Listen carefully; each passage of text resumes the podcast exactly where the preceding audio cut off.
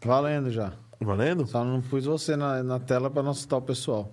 É, é bom, é bom mesmo. Tem que tomar cuidado, né? Senão os caras fogem. Vamos lá. Agora você já tá, pode falar. Agora eu já tô na tela? Já tá na tela. Pode falar. Ué, como assim tô na tela? E o... O quê? a entrada? Não vai ter, porque não tem som. Ah, é? É. então Assim, tá hoje vai ser assim. Hoje vai ser assim? Hoje vai ser raiz, gente. Hoje é Roots.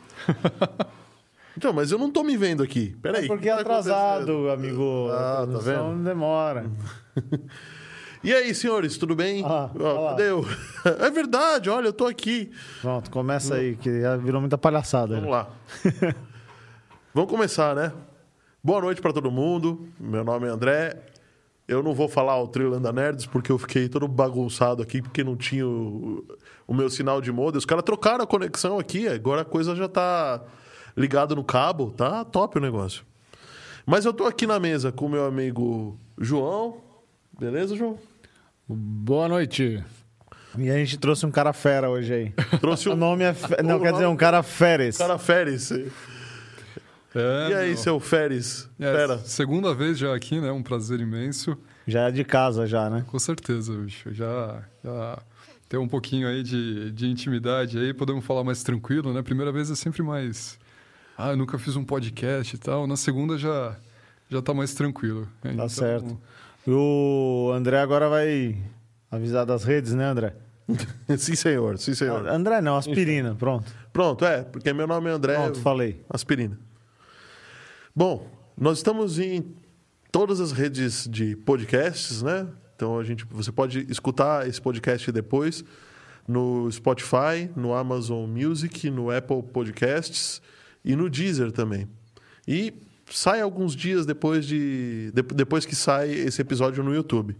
Queria agradecer também o Maneco Zago que está vendo a gente já no YouTube e o pessoal que está vendo a gente aqui no Instagram. Daqui a pouco vocês vão, vou pedir para vocês migrarem para lá, por gentileza, viu? E o link está na, nas duas bios aí dos dois perfis. Porque é muita, muito, muito a câmera, né? Olhar pra Muita cá, câmera, olhar é. pra lá. É, tem que simplificar um pouquinho, Não, né? tem quatro câmeras no estúdio, agora tem mais duas, Pois né? é, bicho, é muita coisa, né? Então temos que, temos que simplificar um pouco, senão é muita, muita lindeza pra muita câmera, né, meu? Sim, sim. André, André, olha, o que, eu tô, olha o que eu tô fazendo agora aqui, ó. Ó, o que, que é isso aqui? Nossa, é, ele vai colocar ali a razão da nossa existência. Mentira. Ele está colocando, vai aparecer na nossa tela aqui para vocês, aqui mais ou menos por aqui, aqui embaixo, assim, um QR Code. Se você sentir vontade de dar uma ajuda para gente, se você puder, é, qualquer valor, tá? Você abre o aplicativo do seu banco, escaneia esse QR Code e vai abrir um valor para você doar a gente, doar para gente, para gente pagar a água, o estúdio, O cachê, o né? cachê, meu, o cachê, cachê- cachê desse cara foi fogo hoje, viu? É, O meu. Tá bravo. Se não der retorno, não volta mais, hein? Pô, o cachê, né? O camarim, né? Só as toalhas brancas. É um. Toalhas brancas gigantes com massagistas. Sim, óbvio, né? Pra Isso. vir pra cá tem que ser uma coisa mais elaborada, né, meu? Claro, claro. Então é bem caro, viu, pessoal? Por favor. aí. E, e antes que você reclame que estamos todos sem máscaras, aqui o protocolo do- da MD Digital é deixar essa sala aqui pelo menos 24 horas embebida em muito ozônio. O troço fica até esfumaçado a hora que abre, assim. Isso mata hum, tudo que você imaginar aí. Até se você ficar aqui dentro, você morre, morre também. Então, E, e as inscrições, André? Como é que funciona? Explica aí pro pessoal. como é que funcionam as inscrições? É, se a pessoa não se, pessoa Olha- não se inscrever, acontece o quê?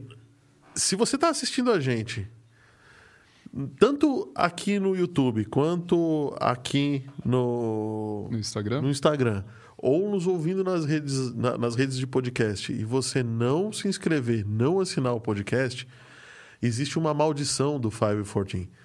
Pilhas de disquete de 5 e 1 quarto de alguém que vai estar descarregando isso vão cair na tua cabeça. Você vai ficar afogado em dados. Você vai ter problemas. A- a a- todos os dispositivos smart da tua casa vão travar ao mesmo tempo. Seu Wi-Fi vai cair de duas em duas horas, meu. Não, acho que até menos. É, não, 5 Mesmo? minutos é melhor. cinco minutos. É, Pra é dar nervoso. pavoroso, né? Pavoroso. E, e o, e o 4G não vai estar funcionando, né? Vai estar só o ED, né? O 2G. Nossa. Ali. Bo- bons tempos. Bons te- Então, é o seguinte, se inscreve no canal, ativa os sininhos para você ser informado quando, quando tem novos programas, se bem que toda quinta e toda sexta a gente está por aqui. No YouTube, né? No Instagram a gente está começando agora. Queria dar um oi pro Arthur, pra Emília, que está vendo a gente. É, pro Marcel, que a gente já deu um oi, pro Wagner. E pro, pro Maneco. Que Maneco. Aliás, o Maneco tem um canal aqui muito legal, né? É bom você falar pra lá, porque a pizza tá chegando, o Jorge nem tá aí. Ele deixou a câmera geral, aberta. Ih, deixou na geral? É lógico. Ah, tá certo. Ali que eu tenho que falar, né? Isso. Tá bom. Bom, vamos, vamos começar Vamos então, começar. né? É, para quem não conhece o Férez, Férez se apresente, diga quem você é, Oi, presente. diga que você tem 28 anos e rodou com óleo vencido, Eu, eu rodei sem óleo, né? Rodou sem óleo? pneu furado. Não, se eu tirasse a barba, Careca. parecia que eu tava 15, com 15 anos, meu. Aí é melhor você parecer com um cara de 35, né, 40, do que de 15 anos, né? Então tem essa. Bem, Conta aí o o que que- tá, tá lá o que em você cima, faz. né? é, bem, sou o Feres, tenho 28 anos, é, trabalho com com, é, gerenciamento de projeto numa montadora. Estou aqui com a camisa da SAE, né, como foi no, no primeiro, no nosso primeiro podcast. É, Eu participo da, da, da mentoria SAE Jovens. Estou como mentor líder dessa mentoria.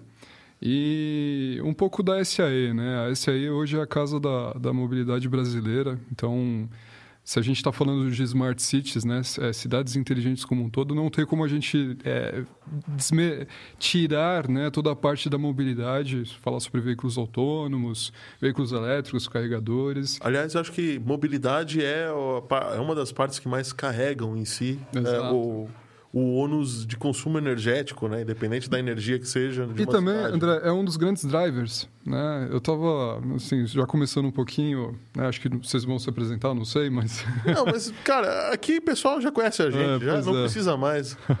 É, a gente também não tem muito o que falar. do que- falar, né?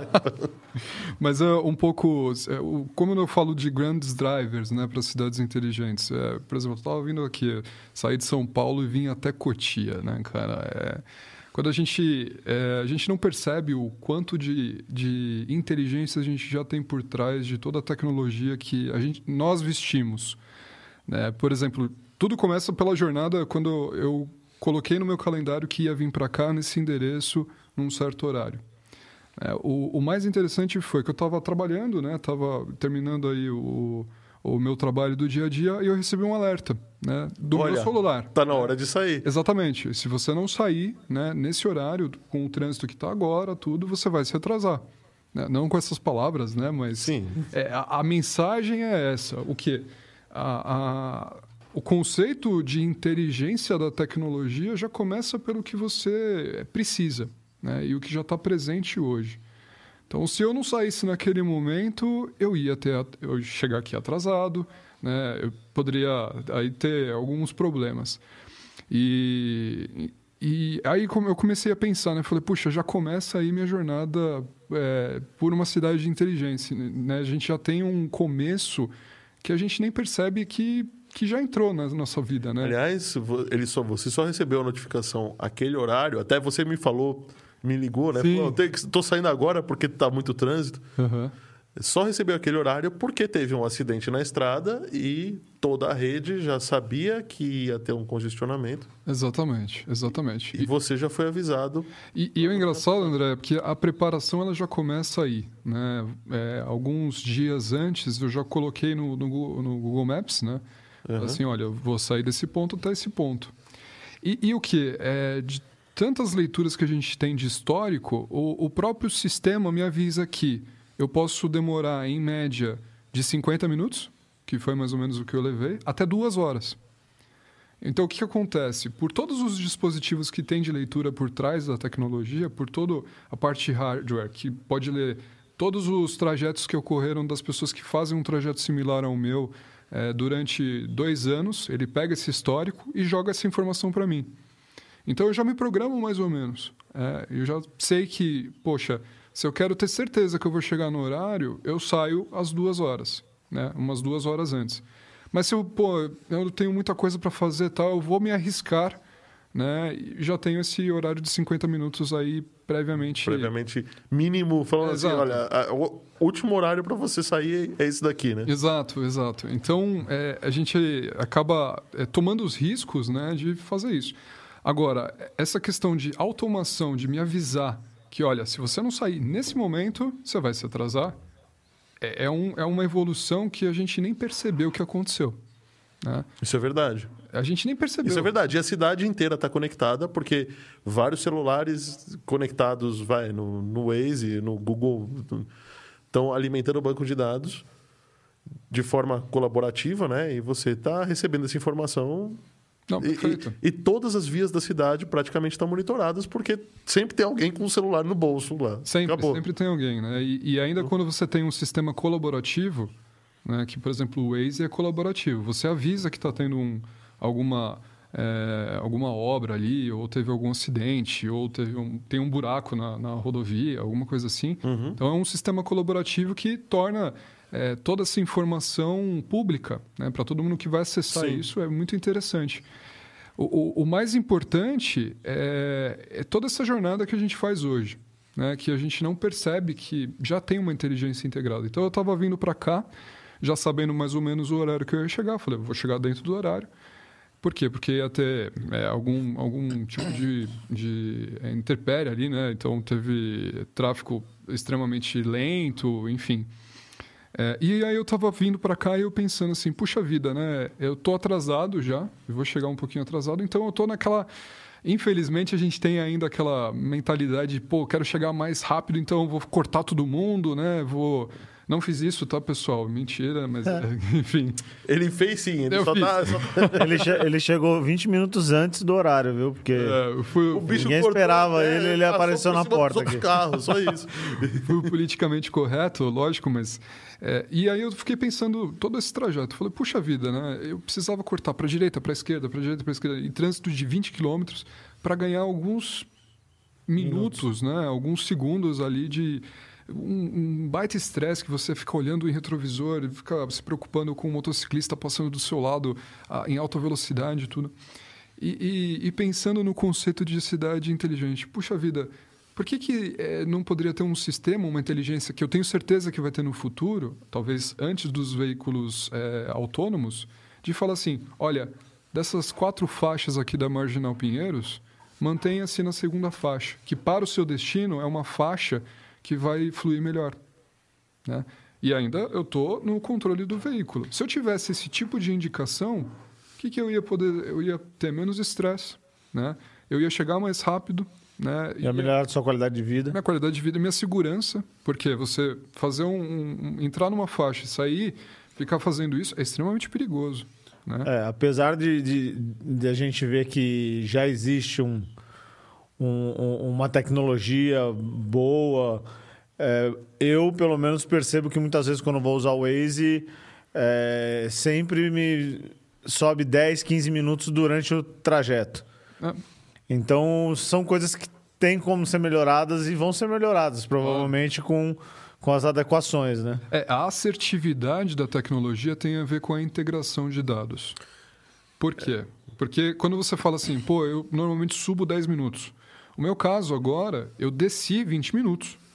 Porque estava falando que eu ia chegar aqui 6 e 20 É porque saiu cortando todo mundo, vai, admite. Tudo bem, pode ser uma das coisas, né? Mas, é, é, assim, se eu soubesse quantos carros estão à minha frente, qual é o fluxo, qual é o tipo de aceleração que eles têm. Quanto, quanto mais assertividade a gente tem, mai- é, na verdade, o contrário, quanto mais integralidade a gente tem, mais integral fica... Mais informações você tem de todo mundo, é isso que você quer Exato, dizer. exato. E passar por uma inteligência dessas informações, mais assertividade a gente vai ter. Né? Menor o risco. Né? Porque se eu soubesse se a segunda faixa minha eh, da Marginal Pinheiros eu ia chegar no, no horário previsto, com certeza eu ia me manter ali. Né? E, e- E esse entrar e sair de faixas também faz com que as pessoas que estão ao seu redor reduzam velocidade, e isso tudo influencia na. na- o caos. É, é, exatamente. é, a gente, se a gente parar para pensar, uma via expressa é uma via o quê? É uma via que tem poucas saídas. Exato. exato. Então, para ficar expressa, a coisa tem poucas pessoas têm que mudar de faixa. Que aí fica mais, o, o trânsito fica mais fluido, né? Sim, exatamente. Exatamente. existe na existe um, um vídeo de um simulador na internet que, que fizeram. É um é, é um aplicativo que você é, você coloca as situações de tráfego, Uhum. né? E, e aí você coloca. Ele vai colocando, ah, eu tenho, sei lá, tenho tantos carros por hora numa via assim.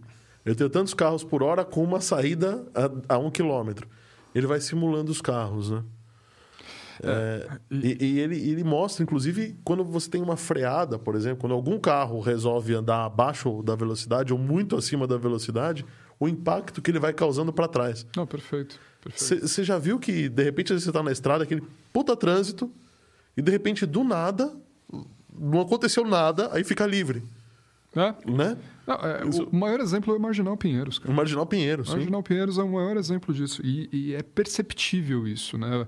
Eu estava na faixa da direita, na, na última faixa onde fica normalmente os veículos comerciais, né? Que são mais pesados, inclusive de aceleração. E era perceptível isso. Se eu estava atrás de um caminhão, a, a faixa da esquerda começava a, a entrar, a, a, a movimentar, eu tinha certeza que ia ter um gap gigantesco ali na frente daquele caminhão, por exemplo. Por quê? Porque ele não tem uma aceleração que vai junto com os outros veículos. Então, você tem essa, esse degrau aí em questão da aceleração, que, pô, dá um baita caos no nosso trânsito. Né? Dá. E, e outra, E é simplesmente um cara que deu, deu na telha de apertar o freio na hora errada, por exemplo. Ou porque ele errada, assustou, ou porque. ou ele não tem uma aceleração conivente. Conivente né? com- Pode ser com- um, um veículo muito... muito antigo, não muito consegue antigo. subir, né? Tudo bem, tem muita carga, né? Pode ser, você tem veículos aí com mais de 45 toneladas trafegando, 70 e poucas toneladas.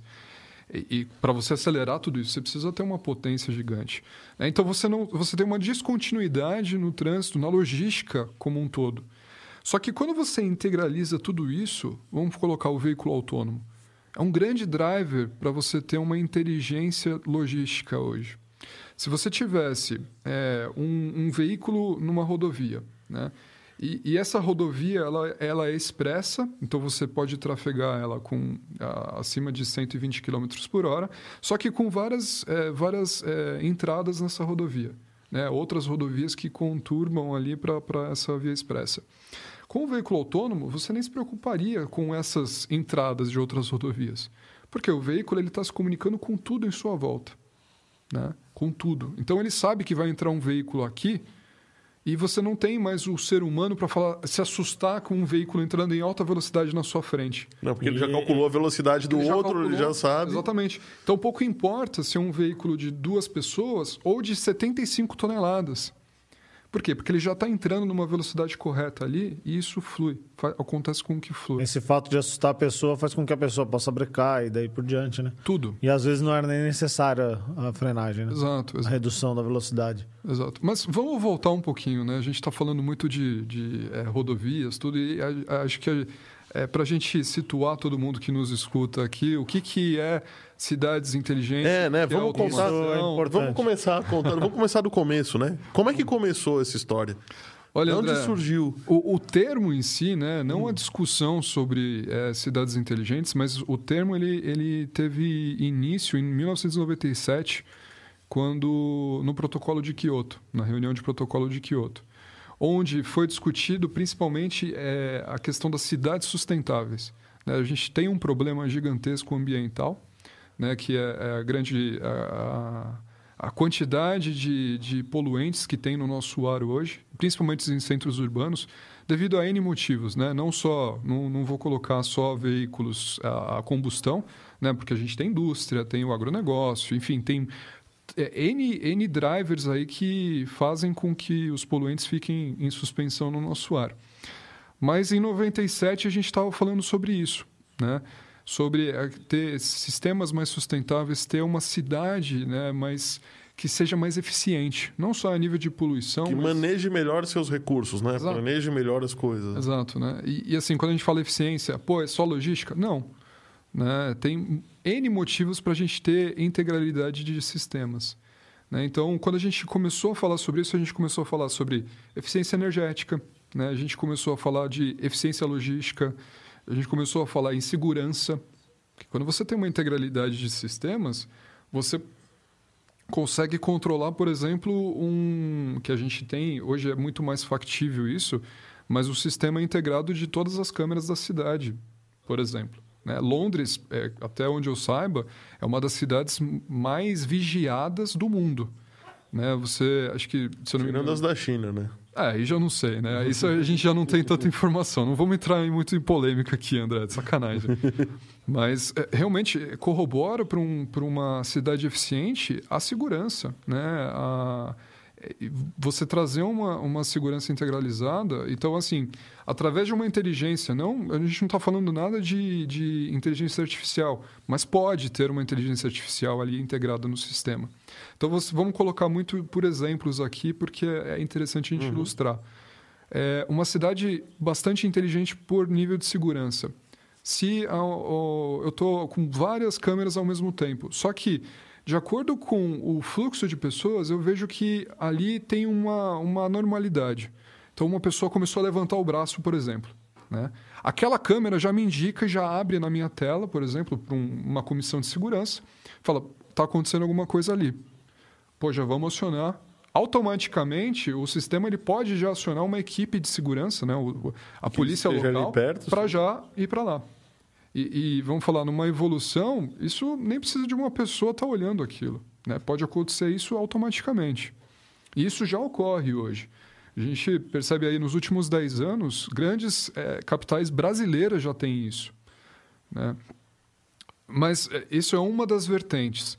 Quando a gente fala, por exemplo, de eficiência logística, né? você tem o um sistema integrado é, do, da, da malha viária, por exemplo, dos semáforos. Eh, como que a gente consegue ter uma eficiência logística, sendo que, é, vamos falar, uma 9 de julho em São Paulo? Cara, uma, uma avenida gigantesca. Como é que eu consigo ter um melhor, eh, a melhor eficiência ali logística, né? passar o maior fluxo de carros ali? Tem toda uma inteligência por trás. Então, eu sei que tem uma malha ali que é, é principal, né? e você tem as secundárias que interligam entre ela, e tem que ter uma inteligência que fala assim, olha eu vou abrir a 9 de julho inteirinha durante 3 minutos. Para dar vazão. Para dar vazão, por exemplo. E as secundárias vão ficar fechadas é, dois minutos até chegar na, na linha principal. Então, tem todo um algoritmo por trás, tem toda uma inteligência que, que Inclusive, tem um... Se você, é, existe, eu, eu lembro quando estavam começando a instalar isso, o contador de eixo automotivo, que é basicamente uma bobina né, gigante instalada no asfalto. Dá para ver isso no asfalto. É Sim. Um, Uhum. Ele é cortado, né? Você vê ele, ele coberto com um asfalto diferente, né, na rua. Sim, sim. Aquilo lá é o contador de carros, então ele tem muito na estrada isso também. Tem muito na estrada. É. Aí... Parece um arco, né? Parece, Parece um... é um ele é um arco mesmo. É, exato. É. E aí você faz o contato ali, ele te conta ele ele conta por um jeito muito muito bizarro. Ele conta pela massa, porque ele é uma bobina. A hora que você está passando um ferro por cima, você uhum. muda a indutância dele então, é, você consegue eletronicamente medir. E aí você consegue saber pela massa se é um carro, uma moto ou, um, um caminhão, caminhão, um ônibus. Né? Um ônibus. Interessante. Ô, Férez, não sei se você tem essa informação, mas é, quantos por cento, assim, mais ou menos, da, da, da sinalização assim, de, de semáforos de São Paulo já estão nessa é, é, com, esse, inteligência? com essa inteligência. Porque Olha, eu acredito que. Não, não sei, mas acho que acredito que isso. Em geral, mas, eles fazem bastante, do centro, pra, do, do centro para a periferia, porque o centro normalmente é mais. Onde é tem mais aporte mais, de veículos. Mais Exato. A, é. Exato. É, é, porque se você tiver. Um, vamos falar assim. É, eu moro em Mojimirim, uma cidade do interior. Tem poucos semáforos em comparação a uma São Paulo da vida. Falando nisso, o Mauro aqui fez um fez um comentário muito maldoso. Ele falou, ele não sabe do que a gente está falando, porque ele mora na roça, não tem tráfego. Olha, mas na roça a gente pode falar muito sobre inteligência. Né? O, o agronegócio, é, principalmente para o veículo autônomo, a automatização do agronegócio é, como um todo é, é, bem interessante em relação à eficiência. Né? Você automatizar, por exemplo, um, uma, é, uma plantação de milho, vamos falar assim. Se você colocar, é, fazer um investimento, obviamente, por é, é, de precisão, como é que chama? Fugiu o nome. Mas é colheita de precisão. Agricultura de precisão. Isso, agricultura de precisão, exatamente. Então você sabe mais ou menos qual é a sua eficiência, você faz por leitura de satélite. tudo. O, o Maneco que está aqui nos assistindo, ele é, um, ele é especializado em agroecologia. Uhum. Maneco, me corrija se eu estiver errado. Hein? E, e ele veio aqui falar. ve- Teve um episódio, acho que dois depois do, do seu primeiro, Aham. e ele veio falar sobre, sobre tecnologia no agronegócio. Putz, Então ele estava falando que tem, tem a plantadeira já, já planta e já marca, já, já cria um mapa de GPS de onde ela está passando, para quando a colheitadeira for, ela já sabe aonde ela tem que passar. Exato, exatamente. Então, es- você imagina, né? A gente está tá falando agora de, de precisões gigantes, né? Que antes a gente nem sabia dessas questões de eficiência que a gente precisava ter no é agronegócio, é, em cidades. É lógico, a gente tem um pouco de, de é, op- é, senso de oportunidade. né? Quando a gente começa a olhar para cidades inteligentes, por exemplo, é quando as grandes capitais estão com problemas. Né? Estão com- É, não se investiria se não, ter- não tivesse resultado. Não- ninguém vai investir, e aí eu tenho que, tenho que ser um pouco maldoso nessa, nesse momento.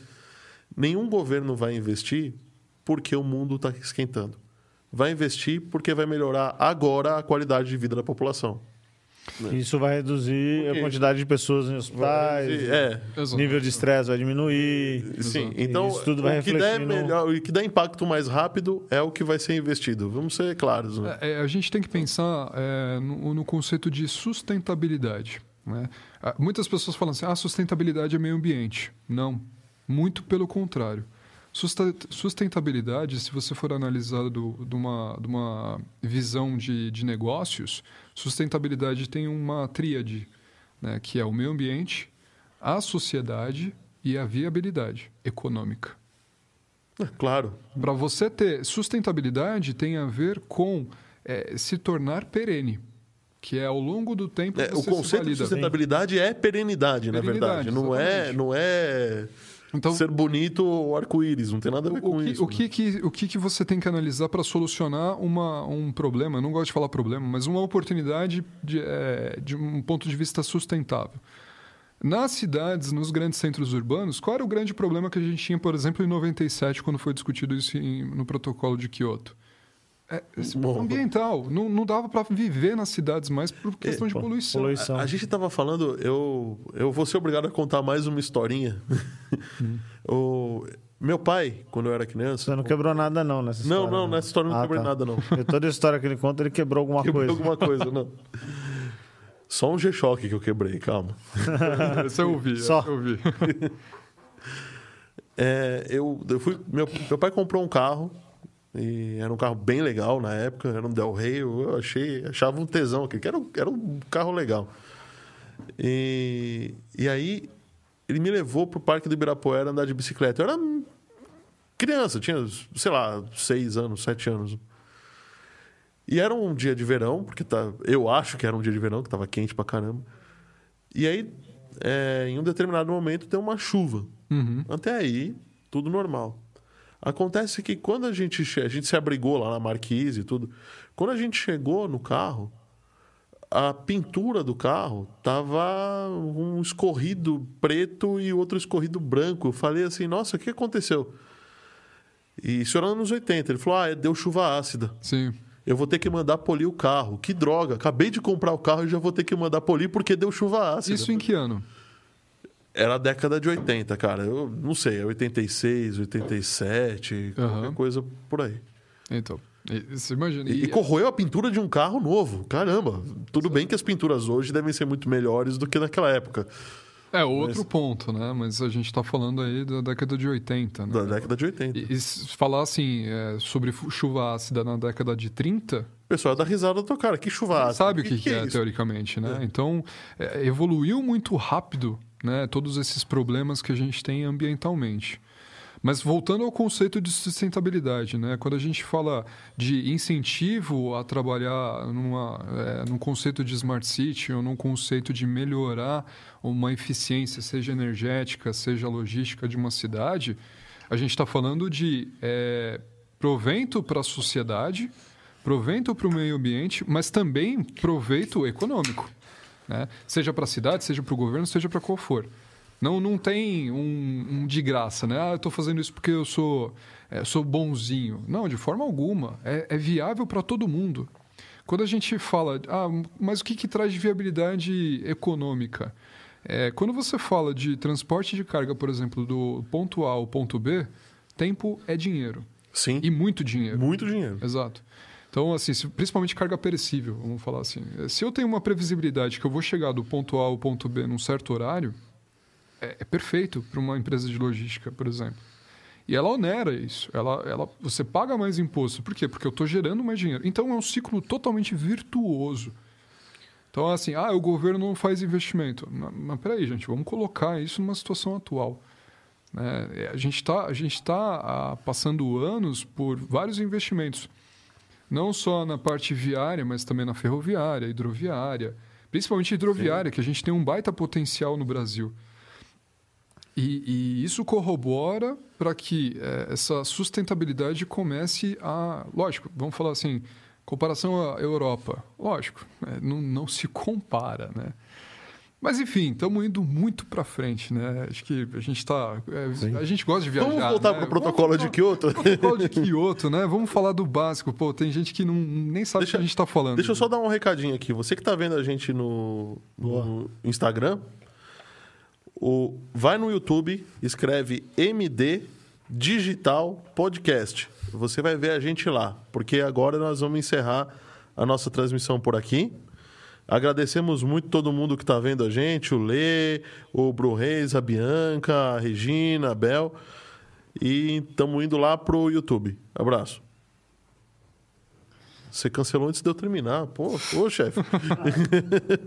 eu pensei que você ainda ficava. Então, acho que assim, para a gente falar um pouco é, do conceito, né? O, o, conceito de, de cidade inteligente, é, a gente tem que começar do micro, né?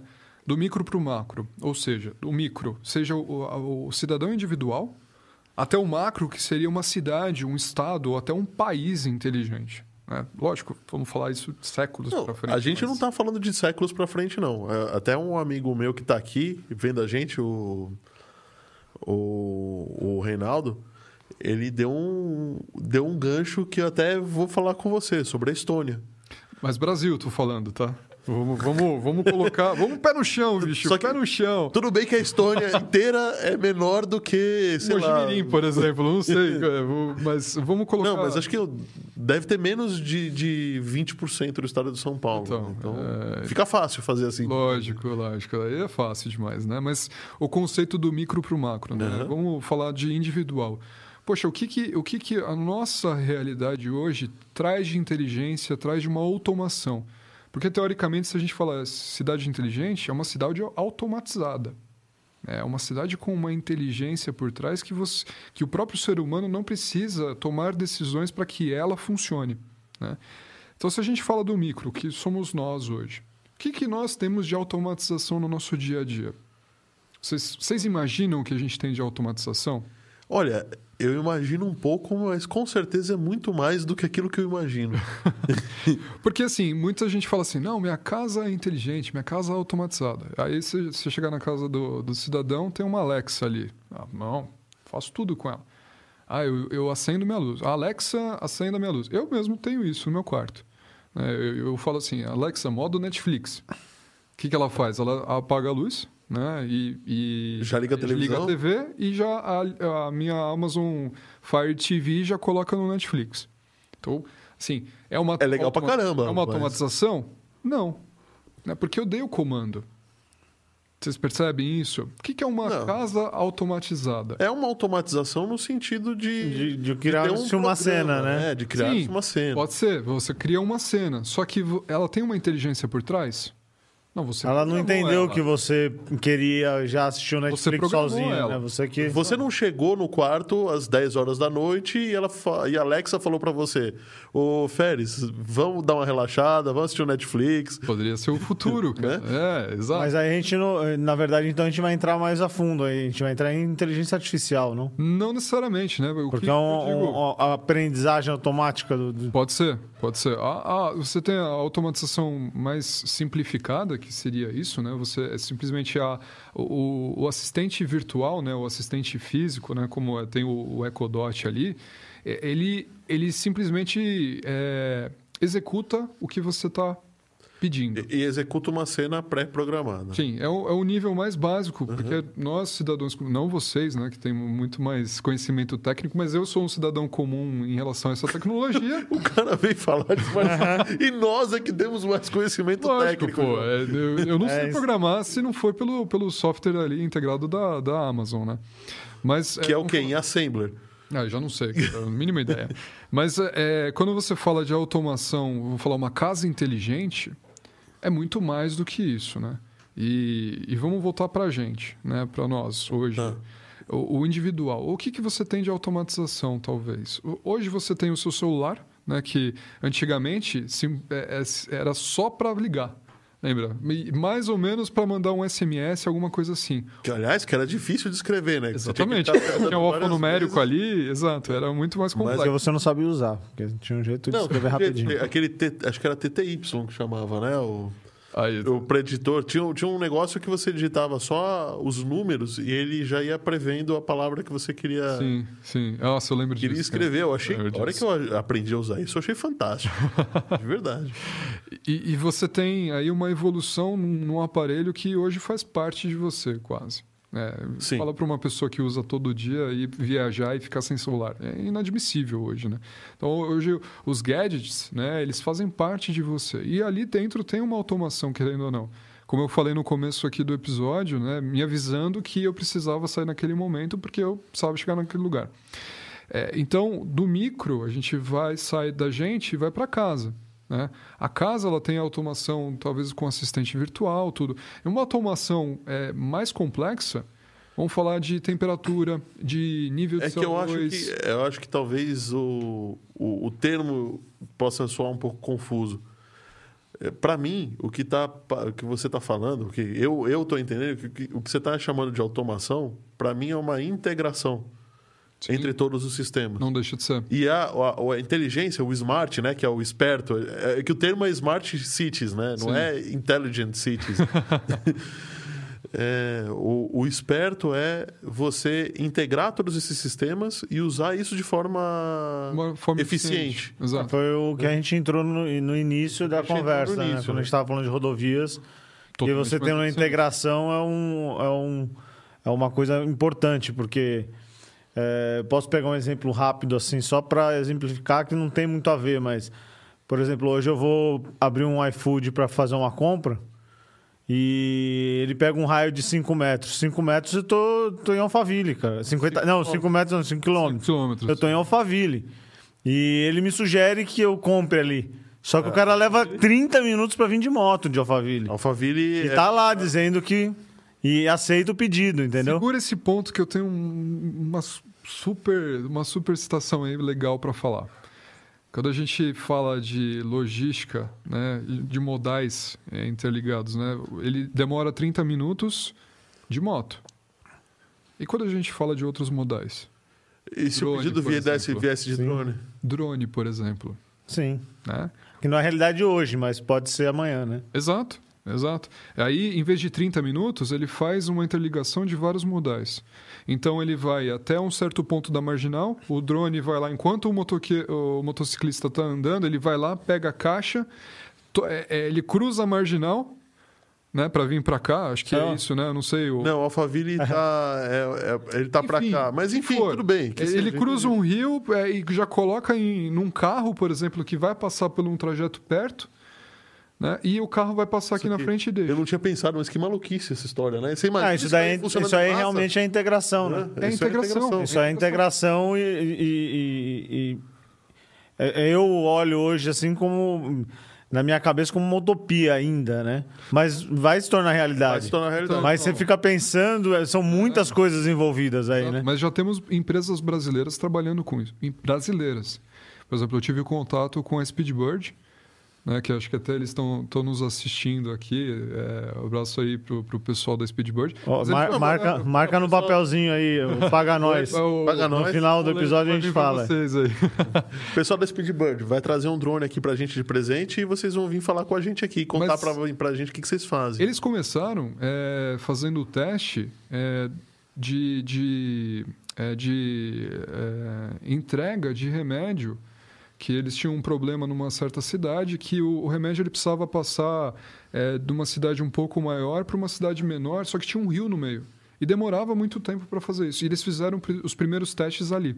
Né? Isso há alguns anos atrás. Hoje, é, por exemplo, a Speedbird já atende o iFood. Né? No shopping de Campinas, eu acho que eles até aumentaram aí a operação em outros lugares. Mas eu lembro que quando eu acompanhei legal assim, eles faziam é, é, o que acontecia o, o, motociclista ou a pessoa que ia receber tinha que entrar no shopping, demorava um maior tempo para pegar ali na, na, praça de alimentação tal, voltar, porque no shopping ali, não sei se é o Dom Pedro, qual que era o shopping. Nossa, se for o Dom Pedro, a praça de então, alimentação então, é longe de então, qualquer é longe, lugar, né? É longe. Então, o próprio, o próprio entregador, ele demorava muito tempo ali. E com essa operação do drone, eles diminuíram ali 20% desse tempo. E assim, tempo é dinheiro. Sim. Sim. É, se a gente falar. A gente não está falando de meio ambiente, né? Não, não estamos falando nada de meio ambiente. A gente está falando de, de, de viabilidade. Sim. É, sem falar assim, é, quando a gente coloca isso com relação aos outros modais, pô, o que, que o drone ele tem de emissão ali local? Lógico, se a gente falar emissão local nele, não tem nada. Mas se a gente é, falar tem. da geração de eletricidade para carregar as baterias, tudo, mas... vai. Mas assim, é, você. Mas tudo bem, você está tirando a... o combustível que uma moto ia queimar, que com certeza ia jogar muito mais gás carbônico do que o, o do que o que você vai gastar para carregar um drone. Perfeito. Né? Então, o, o, aqui no chat o, é que o Mauro é meio engraçadinho, então não dá pra gente saber se ele tá falando a verdade, né? Uh. Falou que a drogaria Venâncio entrega na casa dele por drone. Aí, ó.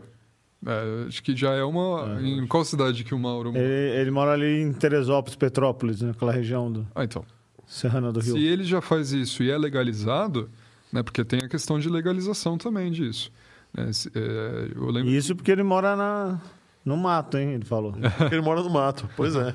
Mas eu lembro que, por exemplo, há uns anos atrás, quando essa onda do drone estava vindo grande, uma pizzaria, se eu não me engano, em Brasília, ou eu não lembro em qual capital, fez uma entrega e foi multada absurdamente por isso. Né? Fez uma entrega até no, no próprio apartamento da pessoa. É... Por quê? Isso envolve segurança. Não é, não é brincadeira a gente falar de uma, de uma inteligência que você está colocando perigo de outras pessoas, a vida das outras Sim. pessoas. Um drone para fazer uma entrega, ele tem que ser grande. Né? Imagina a força que você precisa para levantar o voo, o próprio peso do drone, com bateria e com tudo, mais o, o mais a carga, né? Exato. Enfim, né? mais uma vez fomos muito longe, né? Sim. Vamos deixa, voltar. Deixa eu parar aí. É um assunto pergunta. bem... É um assunto que, que rende, né? Rende, rende é. muito. É, a Isabela Lima, beleza, Isabela? Tá fazendo uma pergunta para você. Férez, existe no Brasil uma cidade considerada modelo em inteligência? No Brasil, né? Olha, é, Brasil. Brasil. modelo aqui no Brasil, eu conheço. Ou modelo para o Brasil, né? Não sei. É, é, gente é alguém, tá, alguém, alguém, que já deu um pontapé inicial, vai, por exemplo. Olha, que eu saiba, Curitiba é um dos grandes modelos que a gente tem hoje de eficiência logística, né? por transporte público, por exemplo. São Paulo não deixa de ser um grande exemplo, principalmente para a nossa é, malha metroviária. É, gigantesca. Agora, para cidades inteligentes, é, tem um movimento bastante grande nas grandes capitais, mas modelo eu não enxergo nenhuma ainda. Né? Você tem várias iniciativas que não estão integralizadas de uma forma é, perfeita, né? da Estônia, né? Lógico, é perfeita, lógico. Tem muito no Brasil ainda tem muito startup trabalhando com isso, mas a gente só vai ver um modelo quando realmente tudo ficar integralizado, que é, é bastante complexo. E isso envolve, então você está falando para mim que envolve outras coisas, envolve todo um, um aparato legal Sim. porque você vai precisar ter leis para regular esses A burocracia drones. acho que vai atrapalhar vai muito atrapalhar... aí no, andamento então, da coisa. Isso, né? Acho que isso vai andar é, em paralelo. Eu acho que ainda a gente falta é, ter é, um, um pulo tecnológico. Porque, gente, vamos falar de Smart City. Qual é o grande problema de São Paulo? Trânsito. Trânsito. Trânsito. É, acho que é- É, Quando que vai solucionar isso e integralizar numa cidade quando você inteligente? tirar os carros da rua. Quando você tiver carro autônomo. Perfeito. Não, tudo bem, é a mesma coisa. Tirar os carros da rua e ter carro autônomo é, é a mesma coisa. Primeiro porque muitos carros autônomos vão servir muitas pessoas. Exato. Para começar. Contrário, poucos carros É, autônomos poucos vão, vão, vão servir muitas pessoas. É, não, não necessariamente por um Uber, por exemplo. Eu posso ser, posso ser amigo do João, vizinho do, do, do João, e a gente tem horários diferentes, a gente pode compartilhar o mesmo carro autônomo. Ele me leva para o trabalho, depois ele volta. Mas o é, aí a gente está fugindo um pouco do que é uma premissa em- no mundo inteiro, né? Que é, é você estimular o transporte de massa, né? Mas você pode ter o transporte de massa autônomo. E fazer uma Aliás, já integração tem, né? nesse Sim. sentido, né? Por exemplo, né, a gente está falando de grandes centros urbanos. Né? Os grandes centros urbanos faz total sentido você ter isso. Agora, quando a gente pensa em um ponto A até um ponto B longe, né, que não necessariamente num centro urbano, mas vamos falar em intercidades, pô, é, é- é difícil você ter um, um único modal para isso.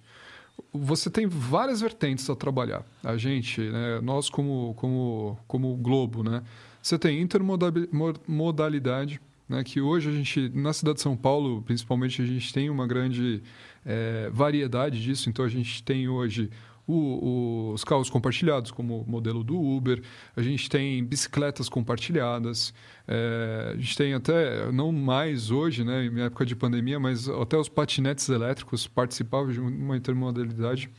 Então, é, o, o, o transporte público de massa, ele faz parte disso. Mas vamos, vamos colocar um exemplo aqui. Né? Eu estou na minha casa hoje e eu quero ir para o centro de São Paulo. Né? Eu entro no meu aplicativo de intermodal. Né? Um, um Google Maps, por exemplo, ele já traz isso. E eu falo, olha, eu quero ir do, da minha casa, onde eu estou agora, até esse endereço. O que, que ele pode me falar? Ele pode falar assim, olha, você vai pegar esse ônibus aqui, né? E vai andar tantos metros e vai, é, depois que você é, pega outro ônibus e vai andar tantos metros e vai chegar no seu local. Beleza. Só que ele tem uma inteligência por história. Né? Ele sabe que aquele modelo vai dar certo. Agora, se ele tivesse integrado, por exemplo, na rede, né, na internet, e trocado informação com todos os modais que estão ali, ele pode me dar um modelo totalmente diferente. Ele pode falar assim: olha, Férez, você vai pegar um Uber da sua casa agora, vai falar para ele descer em tal lugar, dali você vai pegar um patinete elétrico para sair mais rápido. E dali você vai, você vai ter dois minutos para embarcar num bonde, por exemplo. Bonde nem existe mais. Um VLT. assim, num Agora chama VLT. É, num VLT. E, e, e você vai chegar antes do que num, num trajeto comum. E ainda vai te abrir uma possibilidade de você poder filtrar essas, esses modais de, de transporte, né? Por exemplo, se você não se sente confortável de andar um patinete, Não é, você imagina exclui o uma- patinete uma da, da- mulher ali que tá de saia, por exemplo, não vai andar de patinete. né? Não, até uma pessoa que está indo para o trabalho, né? É. É. um pouco complexo, mas você controla isso. Ele vai te dar um melhor trajeto. Né? Se se tiver chovendo, por exemplo, e você quiser ir de patinete elétrico, risco seu. Né? Mas ele te traz toda essa eficiência. Né? Pode ser que você não, não vá pagar mais barato por isso. Né? Você não tem uma eficiência econômica para você. Mas para o trajeto como um todo, você traz uma, uma, uma eficiência. Ah, mas como que a gente faz isso? Integralizando tudo. né? Não, mas é, é, não está tão longe assim. assim. É, é, é um, soa um pouco tópico, mas para mim que conheço um pouco do, do ramo ferroviário e conheço um pouquinho também do, do, do pessoal que opera as linhas de ônibus, ah, os ônibus, pelo menos na cidade de São Paulo, já são equipados com GPS é, desde, desde 2002, 2003. Uhum. Então, se tem controle, é, desde essa época né, que os ônibus, é, aonde estão. Hoje eles já passam, hoje já existem alguns aplicativos que já mostram a posição dos ônibus na cidade de São Paulo em tempo real. E, e quanto tempo ele vai chegar até você? E em quanto tempo ele vai chegar até você. Aham. Até, inclusive, tem em alguns pontos de ônibus do centro, né? Claro, a gente não está falando da periferia, né? Está falando do centro. Como eu disse, sempre começa do centro pro, Pro, pro exterior, para o sim. exterior, né? É, no centro da cidade você tem alguns pontos de ônibus que falam, olha, o ônibus, sei lá, 720-2 chega em 10 minutos. Sim. E ele vai chegar em 10 minutos. Ele vai chegar em 10 minutos, com uma margem de erro ali de um minuto para mais, um minuto para menos, mas. Ah, até, até porque momento- a gente tem um problema de trânsito. Né? Sim. Então, Você tem uma previsibilidade. É o que a gente falou no começo, né? Você tem uma previsibilidade, mas ela não é tão assertiva. Por quê? Você tem vários problemas em volta. Né? Problema, que pode até ter problema no próprio veículo. Né? Não sei se ele vai parar ou não. Né? Você não tem ainda essa inteligência. Então é, é um pouco utópico, mas está evoluindo muito. Tá evoluindo. Está evoluindo total. E, e quando a gente é, pensa, pô, é, tá longe isso, eu não sei se está tão longe, né? principalmente essa integração. É lógico, eu vou falar muito de mobilidade, né? porque é o meu métier. Mas quando a gente tiver realmente uma integração do veículo é, autônomo, puxa, é dois palitos. Ah, mas como que a gente consegue veículo autônomo hoje? Né? A gente tem a tecnologia já integrada, mas a gente precisa ter toda uma parte de comunicação. né? O veículo autônomo ele precisa é, de alguns, alguns, é, algumas preparações. O, o, o, o veículo mais autônomo que a gente tem hoje ainda não se comunica com outros veículos, né? Já, como você fala, a Tesla, por É. exemplo, ele já se comunica. Não, Mas se não, comunica com a Tesla, não Sim. se comunica com, com É. o veículo que está na frente dele. O, o que, pra, pensando no veículo como um todo, né? A gente tem o, o- a, a comunicação V2X, né? Que o que, que seria V2X? Vehicle to everything, né? O X é qualquer coisa. Qualquer coisa. Exato. Ah, mas o que, que tem que ser qualquer coisa? Primeiro de tudo, você tem, pode ter uma comunicação veículo com o veículo. Né? Então, os próprios veículos vão se comunicar e falar assim: olha, é, eu sei que você está aqui na minha frente, por exemplo, pensando numa rodovia. Eu me comunico com, com o veículo da frente. Então, eu sei que é, ele está com. é, com um nível baixo de gasolina, por exemplo, de combustível, qual for o combustível que ele está usando, então ele não vai acelerar tantos por cento a mais. Então eu sei que ele vai se manter naquela, naquela, Naquela velocidade, que é a velocidade posso... ótima dele. Exato. Então eu, eu me comunico e falo assim: olha, eu preciso acelerar, sai da minha frente. E ele mesmo toma uma decisão e sai da frente. Né? Isso É, seria uma que comunicação beleza, básica, né? Coisa linda, não, acabou o farol. vários caras com um Acabou o farol na estrada. Não, não, gente, Acabou. não que isso aconteça, né? Ainda. Ainda. Mas pode ser que aconteça. Além de tudo isso, né? Não, essa é uma comunicação. Acho que, acho que isso vai acontecer para veículos urgentes, tipo uma ambulância, uma polícia. Pode ser, pode ser. Ah, mas é, isso é uma, uma via de mão dupla, só que você precisa ter comunicação com outras coisas. Primeiro, com a infraestrutura. Né? Você precisa saber, por exemplo, qual é a- a- o limite de velocidade naquela rodovia. Né? A própria estrada pode me falar isso. Né? Ou Sim, isso comunicação. você falou de um, de um ponto bem. Depois eu ainda quero falar aqui, a gente tem um pedido para a gente falar de, de Tallinn, lá, que é a capital da Estônia. Ah, tá. Tá? Daqui a pouco a gente fala, Reinaldo. Mas é, Você, você tem comunicação com o veículo, com a infraestrutura, você tem comunicação com a internet ou com a rede, né, com o network que a gente fala. Você tem a comunicação com o próprio pedestre. Né? Por quê? É, o, o veículo autônomo como um todo, ele tem muitos sensores. Ele tem sensor é, é, pelo LiDAR, você tem sensoriamento por câmera, você tem sensor- sensoriamento por radar, por sonar. Então, são vários sensoriamentos. E se todos falharem, você ainda tem comunicação, pode ser feita através de talvez uma rede Wi-Fi, enfim, não sei qual, qual tipo de plataforma poderia ser utilizada. Mas você pode ter essa comunicação. Então, é como se o veículo autônomo tivesse todas as comunicações possíveis. É, é o conceito é, que a gente pode expandir para uma cidade. Se uma cidade sensoriasse tudo isso em volta dela, com certeza ela teria uma inteligência e tomada de decisão seria a coisa mais fácil para ela. Depois que você conseguir tratar todos esses dados, né? Sim, sim, lógico. O nível de processamento que você precisa ter de Isso é integração monstruoso. desses sistemas é gigantesco. Sim. né? É, imagina uma cidade pensando assim, ó, eu estou numa 9 de julho, vamos voltar a 9 de julho. É, eu estou sensoriando todos os carros que estão ali, todos os carros Aliás, de comunicação comigo. No final das contas, você está falando que antes de você sair de casa, o teu carro deve se comunicar com a cidade falando assim, a minha rota é, eu estou saindo, sei lá, do Hospital 9 de Julho e vou chegar lá na Marginal Pinheiros. É, é um pouco da teoria do caos, né? Que um bater de asas no, de uma borboleta no Japão pode ocorrer um tornado nos Estados Unidos. É, por que, que, eu, por que, que eu gosto de fazer essa analogia? Porque a partir do momento que eu setar que eu estou indo de um tal ponto até outro ponto, pode ser que isso gere uma decisão do sistema integrado, da, da cidade interligada, a, da, a 10 quilômetros, um carro mude de faixa da esquerda para a direita. Por isso é causa... é verdade, é verdade. Por minha razão. causa. Por tua porque, causa. Porque ele já faz todo o cálculo, toda a integração daquilo. quando ele, quando ele encontrar loucura, né? comigo... Né? Você tá, aí você tá andando na sabe. marginal, teu carro muda de faixa. Que droga que tá acontecendo? Por quê? Por, Por que ele fez isso? Porque o cara que vai chegar daqui a meia hora vai precisar Pode usar ser. Esse, Por quê? Porque na hora que eu entrar na rodovia, que eu vou ficar perto dele, eu vou tomar o lugar dele. Vai tomar o lugar dele. Você imagina o nível de processamento que você precisa ter para ter esse tipo de inteligência.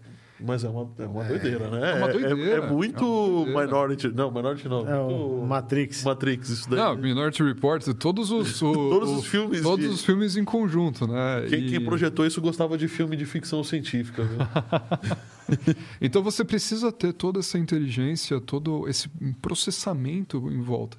E como fazer isso? É a mesma coisa que o veículo elétrico, o veículo autônomo.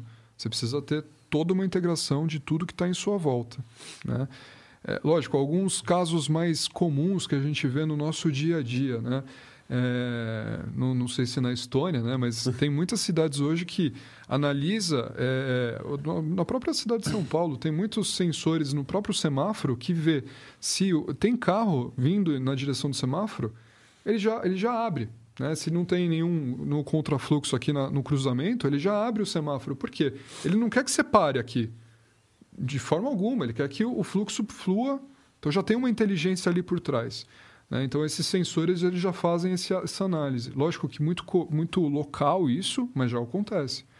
Várias vezes você pode estar tá, é, falando assim, ah, pô, tô olhando ali o semáforo está vermelho, né? E é, tirando a causalidade, se tiver uma inteligência por trás, você chega perto, ele já abre, pode ser que tenha uma inteligência ali por trás, né?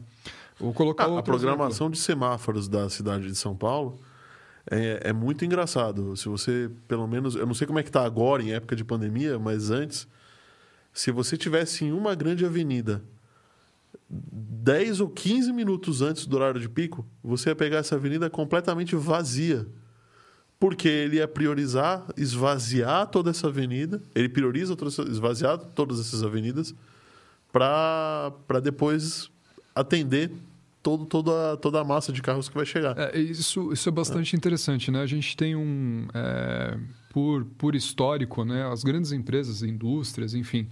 É muito comum você ver o horário de trabalho entre começo de 7 a 8 horas e fim de 5 a 6 horas. Sim. São os grandes horários de picos que a gente tem no nosso, é, no nosso trânsito é, brasileiro, né? principalmente grandes capitais. É, se você tivesse é, uma, uma cidade que falaria para você, e fala assim, olha, você recebe no seu próprio celular, falou, ó, oh, Férez, vai tomar um café em tal lugar aqui que eu tô te colocando, né, no, no café do lado do, do seu trabalho, Toma um café, porque eu tô vendo que o seu nível aí, medido pelo seu smartwatch. Ô, louco. Seu nível de. onde seu onde a gente tá indo parar, bicho? Pois é, eu tô é, começando a ficar preocupado. Você vai tomar um café, porque se você sair daqui 10 minutos, você vai pegar menos tempo de trânsito. Olha o nível de inteligência que pode ter. É, você pode ter até, inclusive, coleta urbana de lixo. Tudo. A, a, as latas interpretarem aonde a região já está ficando cheia, para não ter uma. Toda quarta-feira passar o lixeiro, ele passa quando precisa. Na Estônia então, é assim. E você, e você coloca o seu lixo no local que é para jogar, na hora precisa que ele vai passar. Então você vai acordar, João, e, e o seu celular, por exemplo, já vai falar assim: olha, João, por favor, coloque o seu lixo para fora da sua casa porque... É, hoje, por quê? Porque de acordo com o nível de lixo das cidades, da, da, da, da sua rua, o lixeiro vai passar hoje. Olha que loucura. Pode ser? Né? É. A, a, percebe que quando você tem integra, integralização, né? quando você integra todos esses sistemas, as possibilidades são infinitas. Infinitas. Você tem uma eficiência muito maior. Né? Ah, vamos falar assim, a gente, é, eu gosto muito de ter a analogia com um carro, né? Hoje você tem no, no, no, seu carro, ele te avisa quando o motor tá, tá para precisando de uma manutenção, não te avisa? Avisa. Fala, olha, precisa fazer tal coisa. Avisa. O do André dá sempre, ele falou. É, roda sem óleo, lá, né, meu? Roda sem óleo. É, Aquela luzinha lá tá com defeito, ela não apaga. Você passa, você passa o, o, grafi, o grafite, não, o canetinho ali. Aquela ver. caneta preta, é. É, exato. Mas ah, ah, você imagina a mesma coisa, né? O carro te avisa. Você imagina se um, o seu gadget, né? o seu smartwatch, o seu próprio celular avisa assim, olha, tá na hora, você tossiu agora, né, João? Tá na hora de você ir no, no médico ver o que, que é isso. Porque pode ser isso, isso, isso. Por que não? Né? Eu lembro que há mais de 10 anos atrás, é, acho que era um, um, um projeto de alguma universidade brasileira, que era um centro é, de diagnóstico imediato. Ah, Você, você colocava uma amostra, uma amostra de sangue ali, ele já fazia toda a análise e já te dava talvez até um laudo. eh, Não lembro agora se era um, um laudo de sangue, né, um exame de sangue, mas até um pouco mais, eh, mais, eh, mais assertivo até para umas doenças. Né? Mas a gente está falando aí de uma inteligência lá atrás. Você imagina integralizado com tudo isso. Então, ao mesmo tempo que o João precisa ir no, no médico, ao mesmo tempo você já tem a hora, o horário marcado. o, Ah. o, o, o, o celular ia falar assim, João, não O vai melhor pegar dia- o trânsito não, senão você vai infartar nessa porcaria. E- O melhor dia seria esse, aí já te, te põe na agenda no médico. Por que não? Né? Por que não? E é, é, te- tudo tem a ver com a sustentabilidade que a gente está falando. Agora a gente está colocando muito mais no viés de sociedade, né? O que, que é melhor Uhum. para o bem-estar da sociedade. Só que isso também influencia na parte econômica e ambiental. Vamos pegar no mesmo viés do João e é, marcando o seu médico. Né? Por que, que é interessante que ele vá ao médico naquele momento? Né? Por isso que ele tem a indicação. Porque se, se você tem alguma doença predisposta ali, o, o próprio sistema é, hospitalar vai ser onerado se essa doença se desenvolver. Ou seja, ele quer precaver você. Ele não quer fazer uma, uma manutenção. é, ele não quer fazer uma manutenção corretiva, ele quer fazer uma manutenção preventiva. E isso onera muito menos todos os, os cofres, né? Seja o seu cofre individual, seja Não, o mas cofre até público. com máquinas, a gente sabe que manutenção preventiva é muito mais barato do que Tudo. corretiva, né? Exato. Então, E, e aí a gente está analisando o econômico, o social e também o ambiental. Né? É, no mesmo viés de ir para o médico. Né? Tá, como que você vai para o médico? Né? Você vai pegar um veículo elétrico, é, sabe? Então, tudo tem a ver. Quando você fala de integra- integração de todos esses sistemas, é, é de pirar. É de pirar a. Então, a gente pa- parando para pensar em tudo isso que você falou, exige um nível de processamento altíssimo, né? E a gente sabe que um nível de processamento alto existe um, um consumo de energia gigantesco, né? Puxa vida. Você, pa- você imaginou que ia fugir eu ia dessa. fugir dessa. Eu achei que eu ia fugir dessa, tá louco, viu? E, e a gente sabe que hoje eh, tem uma discussão muito grande quanto às as novas hum, modais de, eh, modalidades de, de obtenção e geração de energia, de transmissão de energia. Eh, como que isso aí seria dentro de uma Smart City, por exemplo? Dentro de uma Smart City, isso é, é um ponto muito interessante, né? Quando eu não estou falando de geração, tá? Mas eu estou falando da distribuição. É, pelo pelo o- os últimos podcasts a gente viu que estamos perto de uma crise energética, né? Não sou eu que estou sendo o, o cavaleiro do apocalipse. Não, aqui, não, é, isso já foi nos, nos podcasts o pessoal já falou algumas vezes, tá? Não foi só no no, no, no último de energia que nós tivemos. Aham. Então, Mas, é, é assim, quando a gente fala de um sistema integral para distribuição, é, a gente pode pensar é, muito no ponto de, é, é, de otimização da, da sua energia. Por exemplo, vamos pegar uma, uma, uma casa é, smart, né? uma, smart, uma smart home. É, normalmente, o que acontece hoje nas cidades, na- nas casas que não são smart? né? vamos falar numa cidade muito quente. Eu, por exemplo, moro em Mojimirim, ali a média é 30 graus e olha lá. E eu, eu coloco o ar-condicionado toda hora. Se eu tivesse uma automatização que manter aquela temperatura correta de 23 graus, que é uma temperatura que eu particularmente gosto, a, a própria casa trabalharia para que aquela eficiência seja melhor sempre. Né? Por quê? Sim. Porque ela tem uma automatização ali em volta. Então ela tem Gerando sensor de economia de luz. Manter é melhor do que. Ou pode ser que ela, ela tome uma decisão de, no, no horário de pico é, de, de consumo de energia, onde a energia está mais cara, ou seja, tem menos oferta de energia, por isso que ela cobra mais isso. Aham. Você tem uma maior demanda, menor oferta, o preço sobe. Né? Então, o que que ela, ela toma de decisão? Olha, é, vamos falar que meio-dia é o, o, o horário de menor oferta, onde eu vou pagar mais caro. Ela toma a decisão que vai colocar 26 graus. Então, ela demora mais tempo para religar o ar-condicionado para manter a 23 graus. Por quê? Porque ela entende que a, a minha demanda ali é relativamente pouca, então ela tem uma margem ali e ela preza pela eficiência como eficiência que eu falo, econômica, ambiental e social. Tudo isso a gente tem que pensar.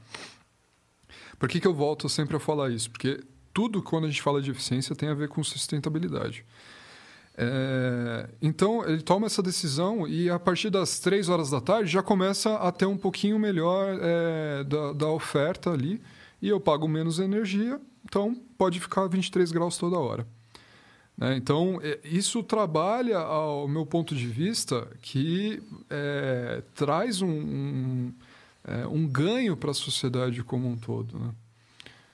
É, é muito interessante você É pensar bem que- interessante. Deixa eu ler alguns comentários que eu Ó, achei. vamos lá. Aproveita e já fala da maldição, né? É verdade, né? Vocês estão vendo a gente aqui, existe a maldição do 514 Podcast, que se você não tiver inscrito e não der like, tá? Algumas coisas vão acontecer. O Google, o Google, a Alexa e a Siri vão se voltar contra você e não vão deixar você mais assistir televisão e vão ligar o, o, a- o bip do celular às 4 horas da manhã sem, sem deixar você dormir.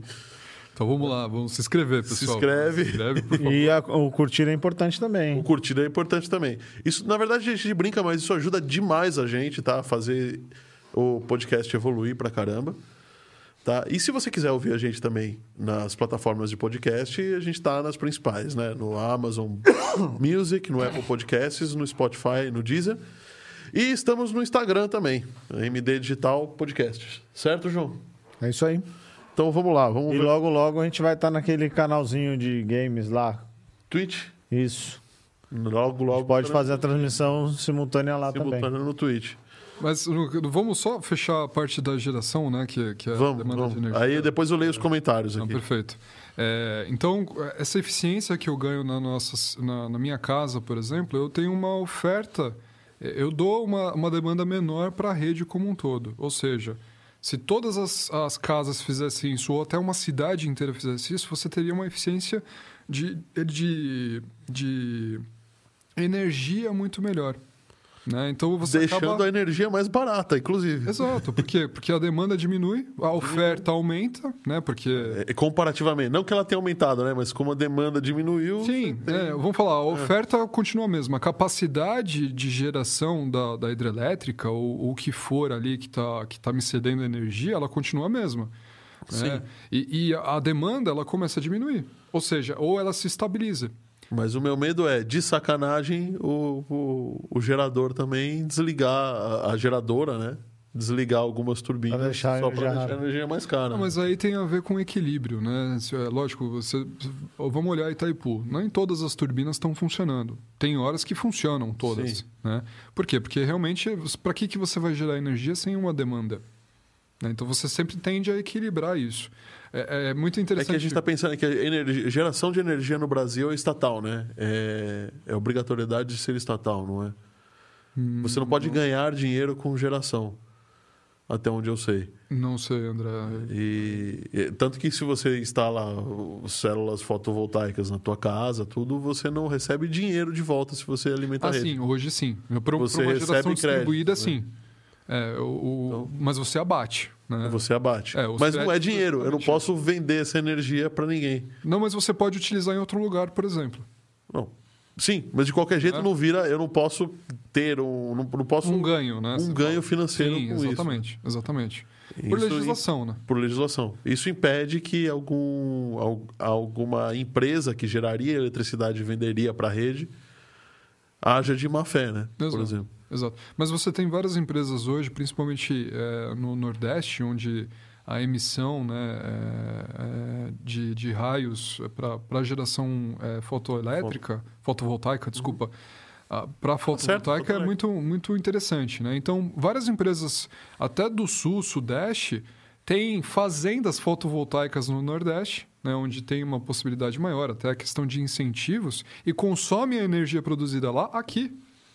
Né? Quando você trabalha em altas demandas, você Sim. tem um mercado livre, onde você compra e vende essa energia. Né? Então, é, muito, a geração... Shopping center faz isso, né? Porque o shopping center é um consumidor muito grande de energia. Exato, exato. Então, você tem várias empresas fazendo isso. Né? E, e quando você trabalha na geração, é, você diminui toda a questão de uma disponibilidade do, da rede on-grid, né? É, enfim, hidrelétricas, termoelétricas, tudo isso. Você diminui uma demanda que eles precisariam suprir. Então, causa uma eficiência geral é, da, da, nação como um todo, né? Isso... É, é, lindo de se ouvir, mas é dificílimo é de se implementar, né? Exato, exato. E a gente sabe que, é, é, por exemplo, os meus pais colocaram faz pouco tempo é, células fotovoltaicas dentro de casa. Falei, cara, quando eu olhei aquilo, eu falei, maravilhado, né? Muito legal isso tal. Imagina se todas as, as, as, casas pudessem fazer. Só se que. Você substituísse as telhas por células fotovoltaicas, por simplesmente. Né? Só que né, a gente cai num grande problema que Brasil é uma economia de terceiro mundo. Quem que vai poder fazer isso? Classe média para cima. Não é a grande massa, né? não é a grande população que vai ter acesso a esse tipo de tecnologia, a esse tipo de eficiência. Então, isso, isso penaliza muito. Você vai para alguns países europeus, você tem incentivo para fazer isso. A gente fez um episódio falando de fotovoltaicas, onde disseram que o incentivo na Alemanha foi de um euro para cada um euro instalado. Ou seja, 100%. 100%. 100%. Exato. E... Isso porque a Alemanha gera menos da metade, a incidência de solar é menos da metade do que a nossa. Do que o Brasil, exato. E tava, eu acho que os cálculos estavam em 10 vezes mais de produção de, de, de energia de solar, energia né? solar do que a gente. Do que a gente. Isso porque a Alemanha é um ovo perto do, do, do, do Brasil, né? Exato. Minúsculo. Exato. É, a economia é totalmente diferente, até, até a cultura é muito diferente, né? O próprio brasileiro ele não se interessa por isso. Quem são poucas as, ainda as famílias que se preocupam com, falar assim, é, investimento a longo prazo. Porque, querendo ou não, você faz um investimento, é um investimento caro, né? mas é um investimento a longo prazo, que vai se pagar ao longo do tempo. Mas a nossa própria cultura não, não adequa isso. Fala para o brasileiro, fala assim, ó, você vai comprar um carro elétrico de 200 mil, 300 mil reais. Não, pô, não vou gastar 200 mil, prefiro comprar um de 50 mil. Mas claro. É. é. Por quê? Porque ele tem a, a, o brasileiro ele tem a cultura. Não é que ele não tenha disponibilidade. Quem não tem disponibilidade realmente vai pelo preço. Sim. Não, né, mas se ele tem disponibilidade, ele pode ir muito pelo, pelo preço ali que ele vai pagar no, no, no CAPEX, né? No, na, na, hora do, do investimento. Não, está é, tá muito caro. Só que ele não percebe o quanto que ele vai deixar de gastar ao longo do tempo. Né? Não, não... É, mas a gente tem que desmistificar um pouco isso daí, do, do fato da classe mais baixa não conseguir fazer isso daí. É, mas, na verdade, a gente percebeu que é um pouco mais de desinformação Perfeito. É, do que qualquer outro motivo, porque é, nos venderam, não sei se, em teoria se realmente isso ocorre, mas que você apresentando uma conta de, de luz para quem vai te. O rapaz falou: você me apresenta uma conta de luz tua, eu vou ver o quanto você gasta. É, você me, me fala o espaço que você tem para é, implementar esse projeto. É verdade, o cara falou mesmo. Se você me trouxer essas duas coisas, amanhã eu te trago um crédito pré-aprovado de qualquer banco do Brasil. Sim, perfeito. E, e, e, e no valor da tua conta. É. Então a pessoa vai deixar de pagar a conta e vai pagar o banco. É uma eficiência, né? É. Sim, só que a diferença é que se o, se o, se o padrão de consumo se mantiver, em 7, 8, vai 10 anos, você não paga mais. É, é, você já pagou a tua dívida com o banco e você já tem energia por mais 10, mais 15 anos aí. É, esse ponto a gente pode entrar aí até numa teoria da conspiração, né? É, é interessante para quem, né, a energia fotovoltaica? Vocês é. já se perguntaram? É para todo mundo? É interessante que seja uma, uma, distribuição, uma, uma geração distribuída? Não. Nem sempre. Pode ser para gente, mas Por O exemplo, consumidor final, acredito que sim. sim, Porque você economiza no final das contas. Bom, exato. simplesmente por isso. Manutenção baixa, a longo prazo você vai pagar, ou você vai pagar todo o seu Vai investimento. pagar todo o investimento. O, o retorno do investimento ele vai vir. E a gente pode é, enxergar isso perfeitamente quando a gente vê que em legislações de outros países a pessoa já pode fazer um, um sistema off-grid e aqui no Brasil a legislação não permite. Não permite. Mas até tem problema tecnológico aí, né? Porque você pode ter. Não o sistema off-grid, né? Mas é, é, a, a homologação de um sistema on-grid é, é forte. Né? Porque você pode ter problemas com harmônicos ali, dependendo da geração que você for fazer. Enfim, esse- esse- problemas técnicos podem ocorrer. Então, tem que ter uma legislação muito forte ali para homologar tudo isso. Né? Para o sistema off-grid, eu já não sei o porquê que não, não é homologado fazer. E, e, assim, acontece. Gente, você vai falar assim... Porque numa- você não pode não ter energia na tua casa? é, né? você vai falar assim, num- estranho, né? numa fazenda... Quem que vai lá fiscalizar, né? Saber? Não, não, não é nem questão de fiscalizar, É. é, muito caro. Você vai pegar um cabeamento É. ali de uma subestação mais perto. Tem que a- andar 100 a quilômetros. 50 Uhum. quilômetros, 100 quilômetros, pô, um cabeamento é gigante e é muito caro. É mais fácil ele instalar mais um gerador, barato né? instalar um gerador ou instalar um... um- Um sistema, Um sistema desse. Até, até eólico, gente. Se colocar uma turbina A- ali, a lógico, gente- de baixa geração, mas...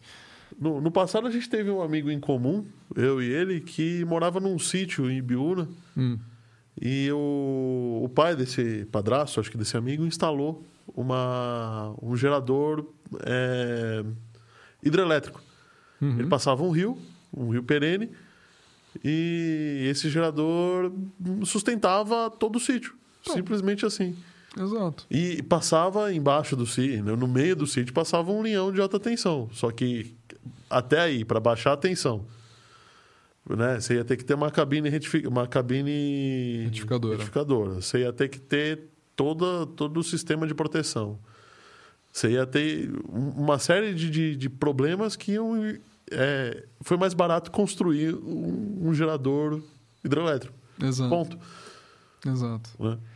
Mas vamos ver os E comentários. foi, né? e foi, foi a primeira pessoa, e acho que a única até hoje, que eu vi que era, tinha uma casa off-grid, né? Ah, mas isso tem, mu- tem muitos. E, e era muito engraçado, porque eu era criança, né? Fui na casa dele e tal, eles dormiam de luz acesa. Porque realmente não... Porque Ah, e assim, é, o hidrelétrico é importante. largava a televisão ligada, sabe? Mas um problema de estiagem, por exemplo, né? Onde o rio, por exemplo... Ah, isso acontecia. no inverno, eles era no inverno a situação. Isso não era no verão. Aham, No inverno a situação mudava. exato. Porque no inverno, se, se tava passando roupa, não podia ligar o chuveiro, porque. É, que você tinha problema. Você tinha problema. Exato. Então, é assim, é- é- é- a geração é muito interessante se você fizer uma analogia com o investimento. Né? O, quando você analisa investimento, pô, você tem 100 mil reais, você vai investir tudo em alguma coisa? Em um único ponto de investimento? Não. A intenção é você Diversificar. diversificar. Sim. Mesma coisa a geração, no, no seu amigo. Será que seria interessante só ter hidrelétrica? Podia ter outro ponto de sistema. estiagem, por exemplo, onde o rio vai estar baixo, você não vai ter energia? Talvez associar a energia hidrelétrica a uma fotovoltaica, por exemplo. É, hoje eu nem sei mais como é que tá, perdi o contato, Não, mas. Mas mas pensando... deve, deve ter né, sido. né? Ah, vamos falar assim, até período de estiagem e de, de noite.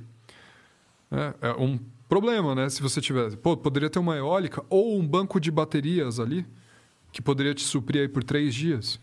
né? Uhum. Banco de bateria a gente sabe que é caro pra caramba. A bateria hoje é muito caro. Principalmente quando você precisa ter uma, uma densidade energética boa, né? É, então, ali poderia te suprir dois dias. Vamos falar, ah... tá. É, tá bom, mas às vezes fica sem chover um três meses. E aí? Não, Né? então, e, e aí você tem a fotovoltaica, né, que ela te supriria É, de manhã até tarde, e depois à noite o banco de bateria, que seria o excesso da seria o excesso da fotovoltaica. fotovoltaica. Exato, exato. Ah, Vamos ah, pé no chão. Vamos pé no chão, né? o. Peraí, que agora eu perdi também.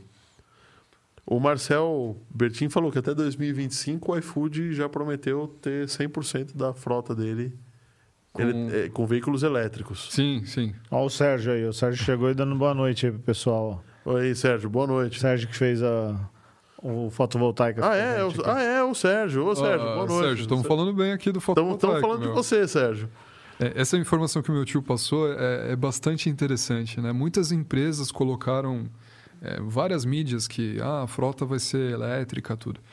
É, e, e o, a contrapartida que muita boa parte da população fala, pô, mas a gente vai ter problema de demanda, né, de desculpa, de geração, né? Se toda toda a frota, é, se toda a frota for elétrica, nós vamos ter problema lógico, de geração, é lógico, óbvio, caramba. Ou mas, você aumenta a geração, não é tem. lógico, mas assim a gente está falando de uma de uma de um país é, de terceiro mundo, segundo ou terceiro mundo. Né, não vai ser de uma hora para outra que todas as empresas e toda a população vai conseguir fazer isso. Ah, não. É muito difícil. Então, é, vai ser realmente degrau por degrau. Né? Essas grandes empresas que são preocupadas com a sustentabilidade vão fazer isso de uma forma bastante agressiva. Né? E vamos falar assim, uma frota... Tudo bem que o iFood ele tem uma logística totalmente distribuída. Né? Ele vai ter alguns carros ali Mas trabalhando... É. O iFood, até onde eu sei, ele contrata motoboys autônomos, né? Sim. Então, mas... motoboy, não. É, é motoboy, né? Você é, o, o integrador, o, fala, é o integrador, o entregador. É, mas vamos falar assim, numa Ambev, por exemplo. A Ambev foi uma das grandes percursoras aí de veículos comerciais a, a comprar é, caminhões elétricos, ou a intenção de comprar caminhões elétricos, com, por exemplo, com a Volkswagen. É, é, qual que é a intenção deles? Né? A, você ter uma alta eficiência, né? geração baixa de carbono, né? ou até zerar se você transformar a sua. Então eles estão pensando muito mais para esse viés. Né? Mas como que eu vou fazer? Ah, eu vou tro trocar toda a minha frota? Não. Né? Você vai trocando aos poucos. Por quê? Quando você coloca um. Principalmente a Ambev, que tem uma distribuição ali, um centro logístico forte numa região, não são distribuídos, você vai ter uma estação ali de, de carregamento. Né? Essa estação de carregamento, você tem um carregador que é muito caro, e você também tem que ter a distribuição até esse centro. Vamos falar, quatro, cinco carregadores. Mas, por outro lado, a Ambev tem um armazém gigantesco. Tá anotando aí no é, Paga Nós? Paga, Paga Nós. Mas você tem... É... E, e, com um telhado enorme. Tudo né? bem. É isso que eu quero dizer. É legal isso, né? Mas é, é, o, que, é o problema que a gente falou. Tá bom, de manhã até, até, noite, até a tarde, eles vão ter energia disponível. Mas provavelmente esses caminhões vão estar trabalhando nesse horário. E como que você vai ter que ter à disposição dessa energia? Um banco de baterias. Ou joga para a rede. Ou joga para a rede. Mas aí você está trocando. Está tá trocando energia. né? Exatamente, né? você está trocando energia. Então você precisa ter um dimensionamento por trás. Se a gente falar assim, quatro, cinco carregadores de alta potência, pô, é quase que você precisa ter uma subestação do seu lado para trabalhar. É verdade, né? É, eu peguei alguns dados aqui. É, hoje, um, um carregador de veículo elétrico Ó, ele pode carregar uma potência, é, vamos falar, aqueles até que você coloca na, na parede da sua casa, é de 3,7 kW até 22 kW. Agora, você vai para carregadores de alta potência, vai até 350 kW. Né? Então, assim, a disponibilidade que você tem que ter de energia ali na, no seu ponto de apoio, no seu ponto de carregamento, é gigantesca. Então, quando a gente coloca numa. Tá certo, porque o... para mover um carro você vai precisar dessa potência mesmo. Mover Sim. um caminhão ainda carregado com líquido. Exato, né? com a carga, né? Que for. É esse aí o caminhãozinho? Esse é um, é um dos caminhões, é, exato. Esse é um caminhão elétrico, por exemplo. É, então, assim, se você trocar toda a frota de uma empresa, você precisa dimensionar todo esse, esse, esse suporte a toda a operação. Né? E, e, assim, é interessante, é super interessante. Só que você precisa, se você não fizer escalonado isso, vai gastar muito dinheiro. É uma escolha. Se, se as empresas querem gastar muito para colocar uma solução desse tipo de uma hora para outra, quem sou eu para falar? Uhum. Né? Mas, é, lógico, você pode onerar muito, muito a sociedade em sua volta em relação a isso. Vou falar assim, um centro de distribuição, por exemplo, da Ambev, no meio do, da cidade de São Paulo. Ah, é pra, o, o, dimensionamento que você vai ter que ter para toda aquela frota, você precisa de uma subestação do lado. é, é viável? Não sei. Né? Você, vai, você precisa onerar todo mundo que está ali em volta. Né? Então, é, é, é, complexo a gente falar, mas assim, eu sou muito positivista nesse ponto. Né? As pessoas falam, pô, mas vai trocar toda a frota de elétrico, vai ferrar todo o sistema aí de geração e que não sei o quê. Gente, Vamos ser bem pé no chão. Vai ser progressivo isso. E, e querendo ou não, é, se a gente olhar para o passado, toda a nossa demanda foi é, impulsionada junto com a geração. Né? Não foi uma coisa assim, ah, teve um degrau aí de demanda, do nada começou a crescer muito e a geração não foi atendendo. Não, foi, Não. foi dando incentivo. Foi... A única coisa que aconteceu foi o apagão lá de 2001, 2001 né? Foi que Sim. deu, que deu ruim porque deixaram, tava, tava aumentando, todo mundo sabia e ninguém tava investindo, né? Então, mas aí, aí é mas um aí é problema. falha de gestão, né? Exato, é, Então- pode ser falha de gestão. Não- quem sou eu para falar que foi, né? Mas, é, enfim, mas quando você tem uma alta demanda, vai subindo essa demanda, você tem que ter toda uma parte por trás.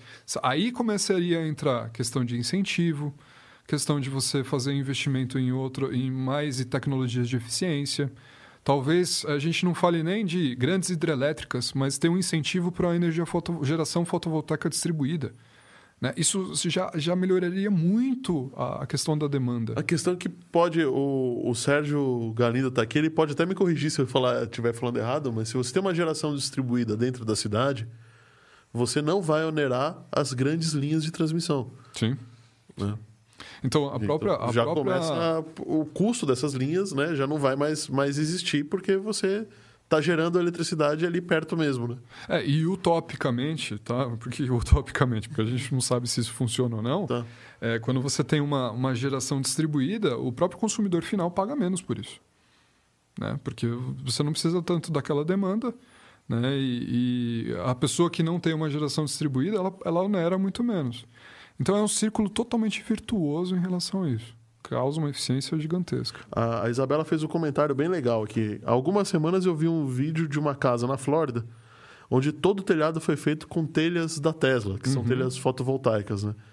Aliás, tem um, até falar para a Isabela que tem uma experiência da, da Tesla que chama Smart City, é, Solar City, né? É, o Solar City, sim. Que eles construíram várias casas num- com, com telhas que, que têm acopladas células fotovoltaicas E são off-grid. e são off-grid, é né? Tudo off-grid. É tudo off-grid, ou seja, não está nem ligado na rede, né? Tá- Eu lembro, não sei se a, Te- a Tesla tem ainda isso, mas eh, eles tinham aquele Powerwall, né? Você lembra que era um banco de baterias ali Sim. que, que você Que carrega o carro, inclusive. carrega o carro, carrega a própria casa, né? Então, você tem um sistema totalmente fora da rede que eh, desonera, né? Aquela demanda que precisaria ali da rede como um todo, você desonera tudo aquilo. É, mas ainda acho que está meio fora da realidade, até para o americano isso, Porque é muito caro. porque é muito É caro. porque é uma tecnologia ainda muito nova. Lógico, quando a gente ganhar escalabilidade, quando a gente ganhar mais possibilidades de, de, eh, de materiais, inclusive, porque os materiais utilizados nessas tecnologias são muito caros. Né? Desde o seu meio de produção até a questão do descarte. Pô, a responsabilidade que você tem que ter, até nos painéis fotovoltaicos, tem ali materiais que, se você não fazer, vamos falar, chegou na vida útil do painel fotovoltaico, como é que você faz a reciclagem desses materiais? É uma baita responsabilidade. Tem alguns materiais ali que são bem difíceis e são bem onerosos para reciclar. né? Então, quando a E é- tecnologia. é, é grande, né? O volume é grande também. Não é uma pilha que você bota no bolso e leva lá no ponto Não. de, de coleta. né? Exato. E mesmo essas pilhas são, são difíceis de você reciclar hoje. Sim. Por quê? Porque já faz anos e anos que se faz isso. Né? Então, eu, eu, eu ainda E penso... eu me peguei esses dias ainda jogando pilha no lixo. Não, tá louco. né? Isso, assim, vamos pensar consciente, né? Não, é que não, não- não- naquele momento não dava para Tava, ta- tava uma zona e eu precisava. Uhum. Geralmente eu levo. Mas eu até pensei, pensei isso. Falei, putz, tô... me acostumei a levar as pilhas para os pontos de coleta porque não me acostumei tanto que o dia que eu tô jogando ela no lixo eu tô me sentindo mal. É, é. Mas uh, por quê? Uma tecnologia, reciclagem disso tudo já vem de anos e anos. E, e sendo bem positivista mais uma vez, isso vai acontecer com essas tecnologias também. Questão de reciclagem, questão de você ter escalabilidade para diminuir o preço para o cliente final. É, uma, é um ciclo aí que demora, demanda tempo. Lógico, recurso para pesquisa, para melhorar toda a tecnologia, mas demanda tempo também. Inclusive, tempo de aceitação da, da sociedade para essas tecnologias. É, um- voltando agora um pouco para o conceito de cidades inteligentes, o próprio cidadão que está nesse meio, ele se torna mais inteligente, né, se a gente for pensar bem. Porque ele precisa estar integrado a tudo isso, ele precisa entender como que aquilo funciona. Não Sim, no, claro. termo técnico. Não, mas né, ele precisa entender a relação dele com o resto da cidade, né? Exatamente, né? É, então, ele- e ele acaba tomando menos decisões, por exemplo, ele toma não as decisões triviais, né? Ah, eu vou acender a luz agora. Não, ele está passando por certo lugar, a luz já acende. Né? Ele toma menos decisões e as decisões que ele deixa de tomar para essas situações triviais, ele toma para decisões mais importantes. Sim. Né? Ele relaciona o tempo dele, vamos falar um tempo de manutenção que você precisa ter é, para sua casa, para o seu carro, por exemplo. Pô, demanda tempo. Demanda você falar assim, poxa, eu preciso levar meu carro hoje para o mecânico, né, para fazer uma manutenção corretiva ou até preventiva. Agora, se o carro falasse assim, olha, Férez, eu vou te deixar no trabalho só, e depois eu vou pro mecânico, tá bom? Depois a conta chega na sua. Ah, que beleza. A conta não precisava vir, né? A conta não precisava. né? Ah, se você for pensar num, num share, né? Um, um conceito share, a conta nem vai vir. A conta nem vai Você vir. vai pagar isso no seu alugar. preço final. Sim. Né? Então você nem vai saber disso. Aproveitando que você entrou no assunto veículos, né? Carros. É, eu me lembro quando você fez o primeiro episódio que você teve aqui, que a gente falou de, de carros autônomos, né? Uhum. E de, de carros elétricos.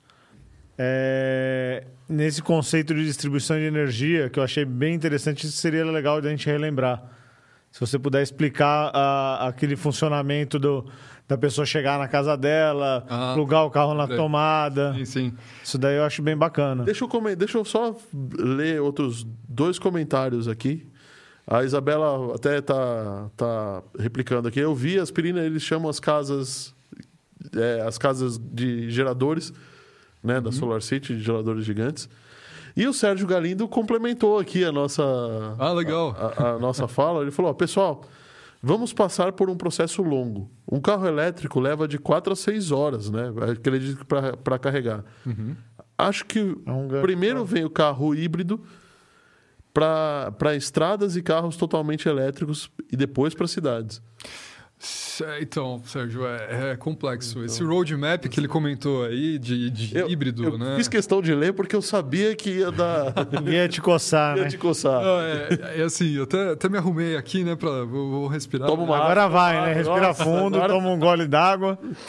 Não, o, o que o, o Sérgio ele, ele comentou muito bem pertinente, né? O, o roadmap de tecnologia, né? O roadmap, pessoal, é, é vamos falar assim, o, o- quais tecnologias a gente vê para o futuro, né? É, antes a gente tinha uma, uma visão que o híbrido ia ser um mais perto é, de, de imaginar ir para um momento de transição para o elétrico, para o, o, o hidrogênio. Na minha todos. cabeça faz mais sentido isso do que Então, mudar para elétrico. Só que, né, André, quando a gente fala de híbrido, né, ele tem um sistema a combustão Isso. em associação com um sistema elétrico. É, Ou qualquer outro sistema, vamos falar o, o É hidrogênio. hidrogênio também é. Com... Ah, não, hidrogênio é O elétrico. hidrogênio ele, ele gera energia para as baterias. Tá né? A célula ela, ela transforma o hidrogênio faz toda a É uma transformação. pilha de hidrogênio. né? Sim, teoricamente sim. Tá. Mas o sistema, o powertrain dele é É elétrico. elétrico. Tá bom. Então, o híbrido, você tem que ter dois sistemas ali dentro do carro. É, Lógico, de tamanho diferente. Você não precisa ter um motor 2.0, turbo. Um turbo não, complementa turbo é outro. interessante. O- Mas você pode ter um motor 1.0 turbo né, e um motor elétrico não tão bem dimensionado ali. Só que dois sistemas, para que, que você precisa ter dois sistemas ali dentro? Você aumenta o peso, Você aumenta o obrigatoriamente. peso, exatamente. Pô, você ganha uma eficiência? Ganha uma eficiência. Mas a gente percebe que é muito caro você trabalhar com um, com um híbrido. Porque você vai ter dois sistemas, duas manutenções diferentes. É, O mecânico, você vai ter que definir qual que é o que vai saber Qual mexer que é no teu carro. mexer no teu carro, né? então, assim, o, o híbrido ele ainda é muito presente no mercado, né? Ele é um momento de transição, só que, é, na minha percepção, de, é, para a mobilidade, ele vai ser muito rápido. Muito rápido. A gente vai passar pelo híbrido muito rapidamente. A partir do momento que a gente tiver é, estrutura para ter carregadores elétricos, para ter reformadores de hidrogênio é, como se fosse postos de combustível, o híbrido não faz mais sentido. Né? Então ele faz um momento de Ah, transição. Eu acho que o híbrido faz sentido se você precisa rodar muito. Se eu estou fazendo uma É viagem como o Brasil continental, né? E- Brasil continental e, e- e eu, sei lá, estou saindo daqui de São Paulo, estou indo para Foz do Iguaçu. São Sim. 1.100 quilômetros. Eu já fiz esse trajeto de carro algumas vezes. São Aham. 12 a 13 horas de viagem de carro. Certo. Certo? Com uma hora, uma meia hora de almoço aí que você para no meio do caminho. Só que a gente está esquecendo da questão do. do- Se fosse elétrico, eu teria que parar a cada 400 quilômetros pelo menos uma meia hora. Mas se Hoje. tiver integrado o sistema, ele já vai te avisar qual que é a rota que você tem que fazer para ter sempre combustível no teu carro. né? Não, mas ele não chega. O elétrico Sim. hoje não chega. a Não, mas hoje 25 não. Mas pega, pega os veículos elétricos há 10 anos atrás. Qual era a autonomia deles? 100 km no máximo. 100 km no máximo. A gente está falando de 10 anos atrás. Hoje a gente já está em 400, até 600. Sim. Né? Al- Alguns Teslas, é, eu não lembro qual modelo específico, mas chega até 800 km de autonomia, né, se eu não me engano.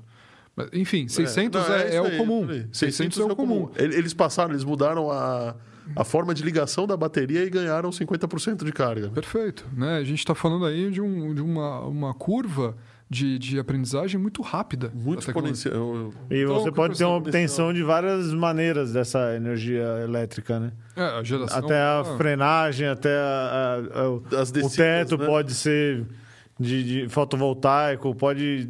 Tudo pode evoluir, né? Tudo, tudo. Então, é, mas a autonomia do veículo elétrico como um todo está indo muito rápido. Então vai chegar um ponto que a autonomia do veículo elétrico Compensa essa, essa, uma, essa meia hora que eu vou ter que parar para almoçar. pode Bom, ser. ok. Sim. Se ele, anda, se ele anda 600 quilômetros e se conseguir se carregar em uma hora, tá valendo. tá- Pagou a viagem. Perfeito. Qu- Quanto tempo hoje demora para carregar um carro elétrico em corrente contínua, por exemplo? Depende, depende do veículo. Não, tem veículos no- que nem fast chargers, né? É. O- por exemplo, a gente tem hoje disponibilidade de portfólio de alguns carregadores. Você tem hoje no Brasil o, o plug CCS, né, que é, é corrente alternada e corrente contínua. Então, se o veículo precisa ou ele a, a bateria dele só adere à corrente alternada, ele vai ter um carregamento um pouco menor. Então, não necessariamente o, o funil, né, o, vamos falar o, o que demora mais tempo é o carregador. Pode ser o veículo. o- porque o veículo ele tem O veículo não consegue receber. tá, Perfeito. Se a gente falar de alguns veículos, alguns anos atrás, não aceitavam corrente contínua né, é, a nível de carregamento. Então, eles vão trabalhar aí com carregadores é, carregando a 4 a 6 horas. A gente tem alguns veículos hoje, principalmente veículos premiums, premiums, carregam ali, você pega o, Taycan, por exemplo, é, acho que duas horas ele carrega 80% da bateria. É, é absurdo, lógico, você precisa de um carregador Mas que é. demanda essa, essa energia. É absurdo para hoje, né? Essa é a questão que você está falando. Isso. Daqui a pouco ele pode carregar esses 680% da bateria em 15 minutos. Por que não? É, daqui a pouco a gente vai. Daqui a pouco não, gente, mas. As baterias de grafeno já estão prometendo isso. E convenhamos, você também não vai num tiro só até Foz do Iguaçu, né? É, vamos lá, né? Não, 600 você vai dar uma quilômetros. dormidinha. Talvez no autônomo. No autônomo, talvez CD. Ah, no autônomo, sim. Talvez no autônomo, sim. E voltando para o autônomo, é, eu gosto de provocar, né? No autônomo, junto com o share. Talvez você vai lá num tiro, quer fazer um tiro só até Foz do Iguaçu, por exemplo. Tá, no meio do caminho você troca de carro. Ué, Se for share, sim, né? Se for share, por que não? Você só sai do carro. Você pode trocar até em movimento. Você imagina carro em parelha do outro assim? Ele tá viajando. Lógico, eu tô agora. viajando, mas por que não? Vamos pensar mais pra frente. Não, ok. Se, se o carro tem, tem comunicação. Tá vendo? Pior de tudo é que é verdade. Se ele tem comunicação um com o outro, ele sabe onde você tá. Por que não? Né? Vamos, vamos, vamos pensar É que ele futuramente. trabalha, você imagina, ele trabalha numa montadora. Você imagina o que Anos essa luz que eles montadora estavam pensando estão já. Não, isso, isso é tudo discussões, isso é mu- muito estudo também que a gente tem que imaginar isso para Pra poder eh, realmente se E, a- especular. especulações. e- e ele ainda está aqui representando a SAE, que é a associação que, É, que discute isso, É né? a casa do, do conhecimento da mobilidade brasileira. Então, assim, é- a- o nível de discussão que a gente tem dentro da, da, da SAE é justamente a gente tem que olhar para o futuro como isso, né? com essas possibilidades. Então, então conta pra mim, vai- é verdade que vai ter carro voador no futuro? Que nem o dos Jetsons, que vira uma Olha, maleta depois para eu Olha, eu carregar? não vou falar nem de, de outros continentes. Né? A Embraer, se a gente vê aí pelas notícias, lançou um, um carro um carro voador, né? Um veículo voador, veículo voador, Um drone... é um, um drone que transporta Eu, pessoas. eu vi essa manchete, mas nem me atrevi a entrar pra ver. Mas a gente está falando Mas de ele uma não empresa dobra e vira uma brasileira. mala ainda, né? Oi? Não dobra e vira uma mala ainda. Não, por enquanto não. Ah, porcaria. Não, não, ainda não é Dragon Ball, né? Eu Ele tá dessa- achando que é o gato Félix. Tá lá. É, Não, é que dos Jetsons, ele. O George Jetson Sim, chegava, apertava um botão, o carro virava uma malinha, né? Então, Mas voltando ao que o João falou, né, a- aquela jornada que a gente tem sobre a, a demanda né, que o veículo elétrico vai ter para é, que vai assim ter um desafio muito grande para a geração de energia, né? Deixa, deixa só conceituar, porque às vezes pode ter alguém que não estava no momento da pergunta, Uhum. que é trazer uma colocação do- de como que funciona é, esses smart grids, que fazem a integração da, da rede elétrica com os, os carros autônomos ou carros ah, ah, é, elétricos no carregamento, né? É, o, o carregamento a gente tem alguns desafios, né? Porque vamos pensar em uma grande quantidade da frota elétrica, né? E normalmente o que acontece? Se nós três tivéssemos carros elétricos aqui, você chegaria na sua casa, né? Como bons é, boas pessoas que precavidas que somos, né? Tirando a sua esposa, né, André, que deixou você hoje na reserva aí Deixou na carro. reserva. Pô, fiquei bravo, viu? Fiquei bravo. É, mas acontece. Quantas vezes eu já deixei o, carro dos meus pais assim, enfim. né, Pois é. com todo mundo. Mas, como bons cidadãos, vamos chegar Mas você na- tinha 20 anos, né? Oi? Não, mas, é- mas ela te- tava com as crianças no carro É, também, não, né? então- Por outro lado. Aí já. E, e a gente chega com os nossos carros nos, nos nossos apartamentos nas nossas casas e já plugamos ali para carregar, né? Pensando nisso. É, Quando a gente coloca e pluga ele para carregar, vai ter aquela, aquele carregamento ali. Ou seja, eu estou gerando uma demanda que a, a rede ou a, a própria é, necessidade vai ser feita ali. Então, estou plugando assim. Se todo mundo é, plugasse o carro elétrico na, naquele mesmo momento, né, ou naquele período de tempo, você imagina a, a necessidade, a demanda necessária para suprir todos esses carregamentos, se não tivesse uma inteligência por trás. Né? Ou seja, você ia sobrecarregar a todo dia, você ia sobrecarregar todo o sistema de geração de O energia. pessoal chegou do trabalho, todo mundo liga ao mesmo tempo. Ferrou. E ainda vai tomar um banho quente. banho quente. E ainda vai tomar banho Aí depois quente. desliga a televisão para ver o jornal, assistir a novela e aí vai. A, a sorte é que as televisões não são mais de tubo, né? Porque nessa época, o, o meu pai. Esquentar a pizza. É, É, boa, esquentar a tá pizza. Oráculo, boa. Esquentar a pizza. Oráculo, esquenta a pizza. O- Ó, mas não no micro-ondas, bicho. Tem que ser na, na- na- No forno elétrico. no forno elétrico. Fica muito mais crocante, velho. É, isso é verdade. O- Meu pai achou uma conta de luz e dos anos. dos- do finalzinho dos anos 90, 98, 99, Uhum. e comparou com a conta de luz que a gente tem agora. É, em valores não, não dá muito para comparar, mas em quilowatts, Hum. agora a gente está gastando um terço do que gastava. Sim, é questão de eficiência da Porque- tecnologia. Só que o preço Só- é, não- pesa não, mais no orçamento. Eu não hoje. sei, é, hoje eu não sei se pesa. Sinceramente, eu não sei. Não dá pra gente. Ah. Teria que pegar e fazer uma série de cálculos, né? Descontando inflação, etc. É, eu concordo. Mas- Esse- e assim, é, voltando ao nosso exemplo, né? Se todo mundo colocasse ali aquele mesmo tempo toda a frota de veículos elétricos, você ia virar um caos, né? Com uma inteligência por trás, né? Vamos falar assim, o, o próprio carregador fala assim, olha, normalmente o que acontece? O, o Férez ele coloca o carro aqui umas seis da tarde e de segunda a quarta ele não utiliza o carro a noite inteira. Então, a, gera, a, a, a potência que eu vou colocar aqui vai ser muito menor. Então, eu vou, em vez de colocar 350 kW, vamos falar se fosse um carregamento extremamente rápido, vou colocar 2,5, 3, 4. Só para falar que estou carregando, por uma emergência, alguma coisa assim. Agora, de quarta-feira, eu sei que ele coloca para carregar às 6 e ele anda 400 quilômetros no meio da noite pra, e volta. Então ele precisa ter uma carga maior. Então eu vou carregar mais, eu vou colocar uma energia maior. Não os 350, talvez. Talvez eu coloque 100, né? Porque eu sei que ele vai fazer esse trajeto. Lógico, 400 km é um exagero, né? Mas enfim, é- é- tem uma inteligência do carregador e carro e, e todo o a, a- a própria a própria rede por trás disso. né? Se você tivesse isso de uma forma integrada. É, Agora, e de, de quinta a sexta, ele deixa o carro até as quatro da manhã, porque ele vai fazer academia não sei aonde, e ele precisa de uma demanda. Então, ele, a, a- a inteligência através do histórico vai me fazer isso. Vamos falar mais integrado ainda. Eu vou, é, o próprio carregador ele vai ler o meu calendário para saber quanto que eu vou Quanto que você percorrer. vai usar? Exato. Então ele, ele faz todo esse dimensionamento de demanda. Isso é bastante interessante quando a gente pensa numa frota gigante de elétricos, de veículos elétricos. Sim, porque com a, com a rede que temos hoje, se a gente trocar o modal, se de repente todo mundo instalasse o dedo e no intervalo de 5, 6 anos todo mundo vira elétrico, você tem um caos. Caos total. Total? Total. Mas vai chegar num, num ponto que a nossa geração de energia vai ficar hum. tão alta, vai aderir tanto à nossa curva de demanda, que talvez essa, essa situação que eu escolha é, carregar em, em, mais tempo não precisa ser feito. Por quê? Porque a minha disponibilidade de energia já está suprida. É, enfim. É... Bom, eu tenho. Eu, eu, como, como eu disse para você no episódio 2, aliás, o Férez estava aqui no, no episódio 2, né? Uhum.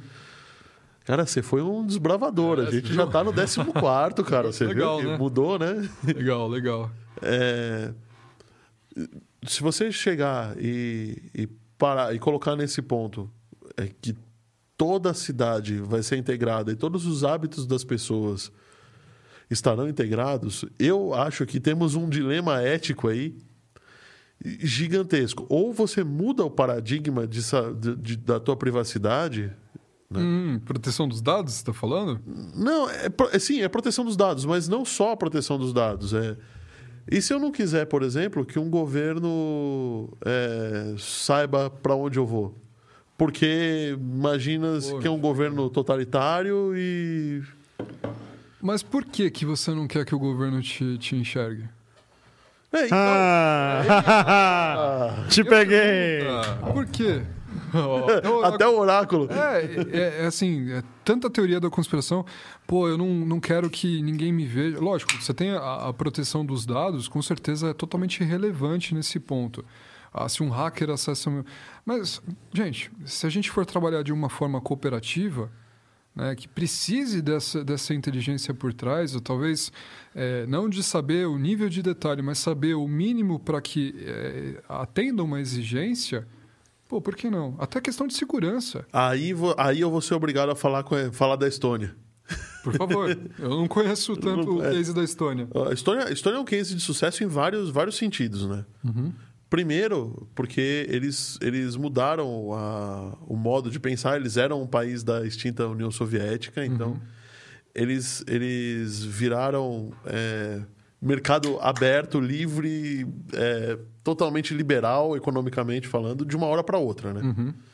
E isso é uma experiência que, por um lado, deu muito certo, por outro, é, por um lado deu muito certo para muitos países, por outro deu muito errado para muitos países. Uhum. Depende muito da cultura do povo. Né? Na Estônia deu certo. Uhum. Um dos cases da Estônia é que desde o do começo dos anos 2000, eles digitalizaram toda a, toda a burocracia do país.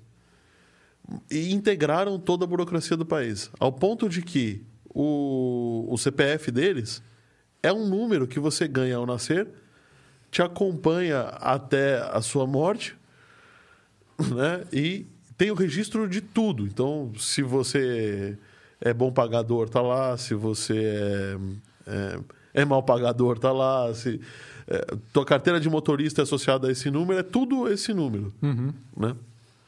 Ele, ele identifica você. Beleza. Isso criou a nova geração de estonianos, principalmente da capital lá de, de Tallinn, eles estão um pouco se importando se, o, se as pessoas se importam ou não com a vida privada deles. Porque, afinal, a vida privada de todo mundo está nas mãos de todo mundo. E aí deixou de ser raro. É. Né? Deixou o conceito de, de da, do, o conceito de privacidade para eles é um pouco diferente. Mudou. Né? Mudou. Mudou, com certeza. Eles não se consideram invadidos se uma pessoa, por exemplo, é... tá acesso se ele é um bom pagador, por exemplo. Se é um bom pagador ou um mau pagador. Se é um mau pagador, pô, o cara esse cara está com um problema, vamos uhum. ajudar, né? É. Ou não é o cara é um safado e não paga. Porque se ele for um safado e não paga, ele vai ser preso. É, então, assim, é, tem, tem, muito, tem muitas séries que abordam isso, né? O Black Mirror é um o deles. Black Mirror, né? sim. A gente tem vários problemas, até psicológicos, que afetam a questão da privacidade, né? Tem até um episódio que é, depende de tudo que você faz, você recebe ali a classificação de cinco estrelas. Oh, mas eh, nada, nada. Esse, esse episódio, eu assisti esse episódio de Black Mirror e isso me fez pensar, isso já está acontecendo. É, Um Uber, por exemplo, eu, eu sou eu, eu tenho uma classificação alta no Uber. Se eu, eu- não chega mais carro com, com classificação baixa para mim. Por exemplo.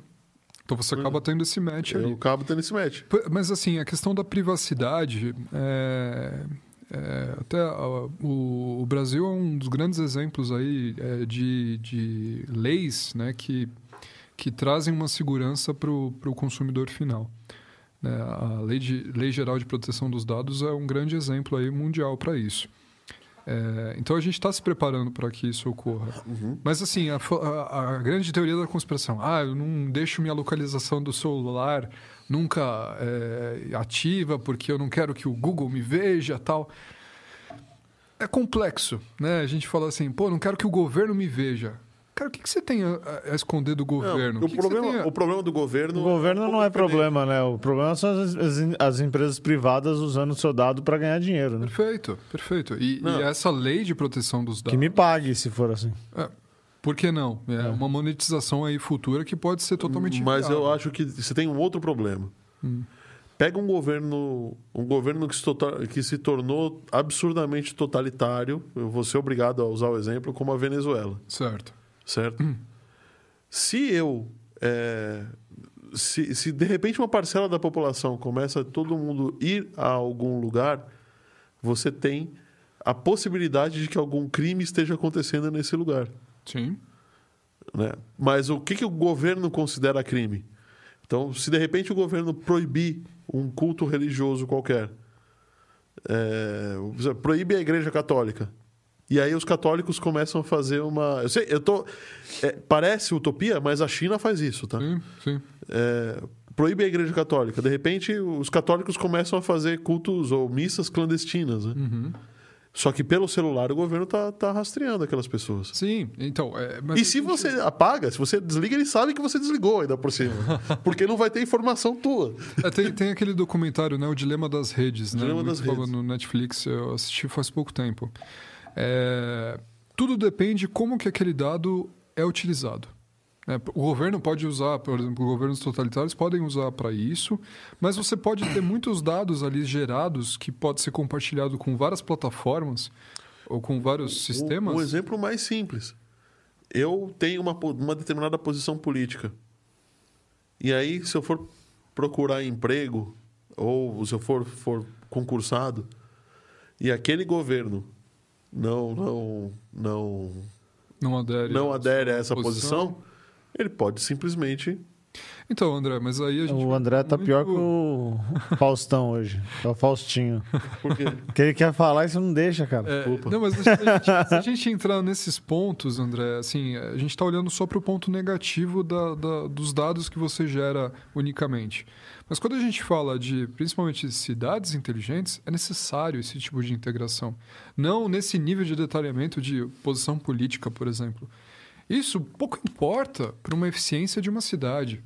Pouco importa. O que importa é qual é o seu trajeto do dia a dia, o quanto que você utiliza de certa tecnologia. É- é- é- depende muito o, o nível de dado que você vai trabalhar. Fala assim, tudo que a gente gera de dado no nosso celular é para o nosso bem?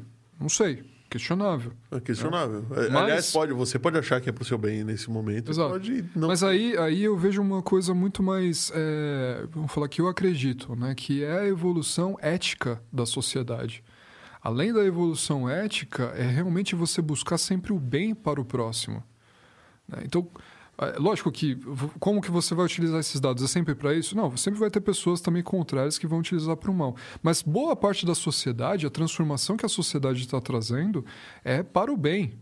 né? Então vamos ser positivistas, vamos trazer essas discussões de uma forma de como a gente pode utilizar e como a gente pode eh, se proteger de tudo isso, que a, a, a, Lei de Geral de Proteção dos Dados veio para isso, como proteger todos Sim. esses dados, é muito interessante isso, eh, e como usar de uma forma eficiente, que traga uma, uma, eh, uma otimização da nossa vida como um todo. Até mesmo que você pode. é, é, hoje já existem tecnologias. Pela cerveja, tá? Ah, é. que se depender do André, você ficava só na aguinha aí.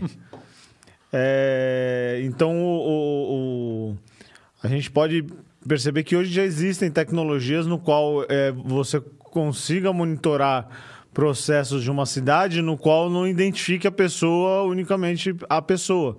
É, Isso existe em é bancos de dados. necessário isso, na verdade. Né?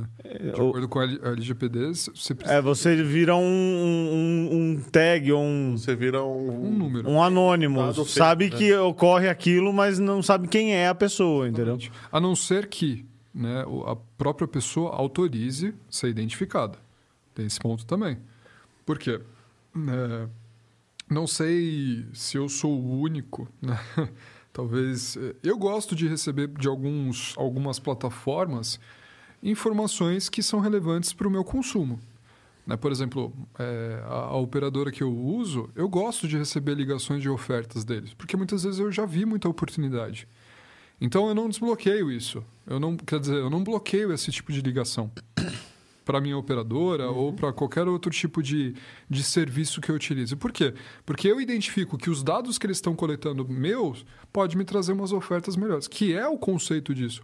É, tem algumas, alguns serviços que enchem o saco? Sim, né? tem. Por quê? Porque ainda está uma curva de, de aprendizagem. Né? E ainda os sistemas eles são um pouco complexos. Então, muito por ligação. Então, você fica recebendo ligação. E, e- e ligação. isso aí é um marketing negativo, né?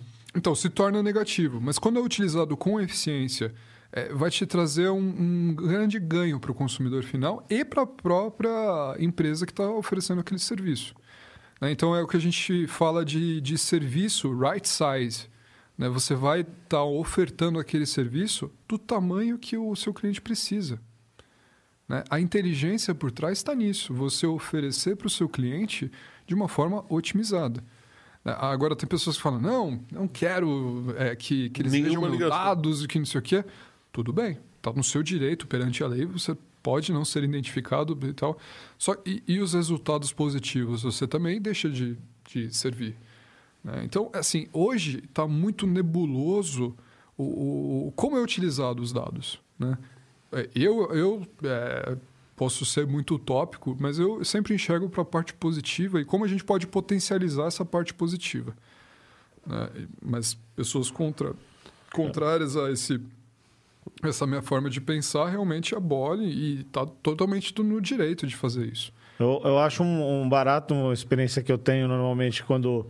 é, eu, eu normalmente estou indo para o escritório do meu cunhado toda terça-feira para a gente tocar um projeto lá dele, né?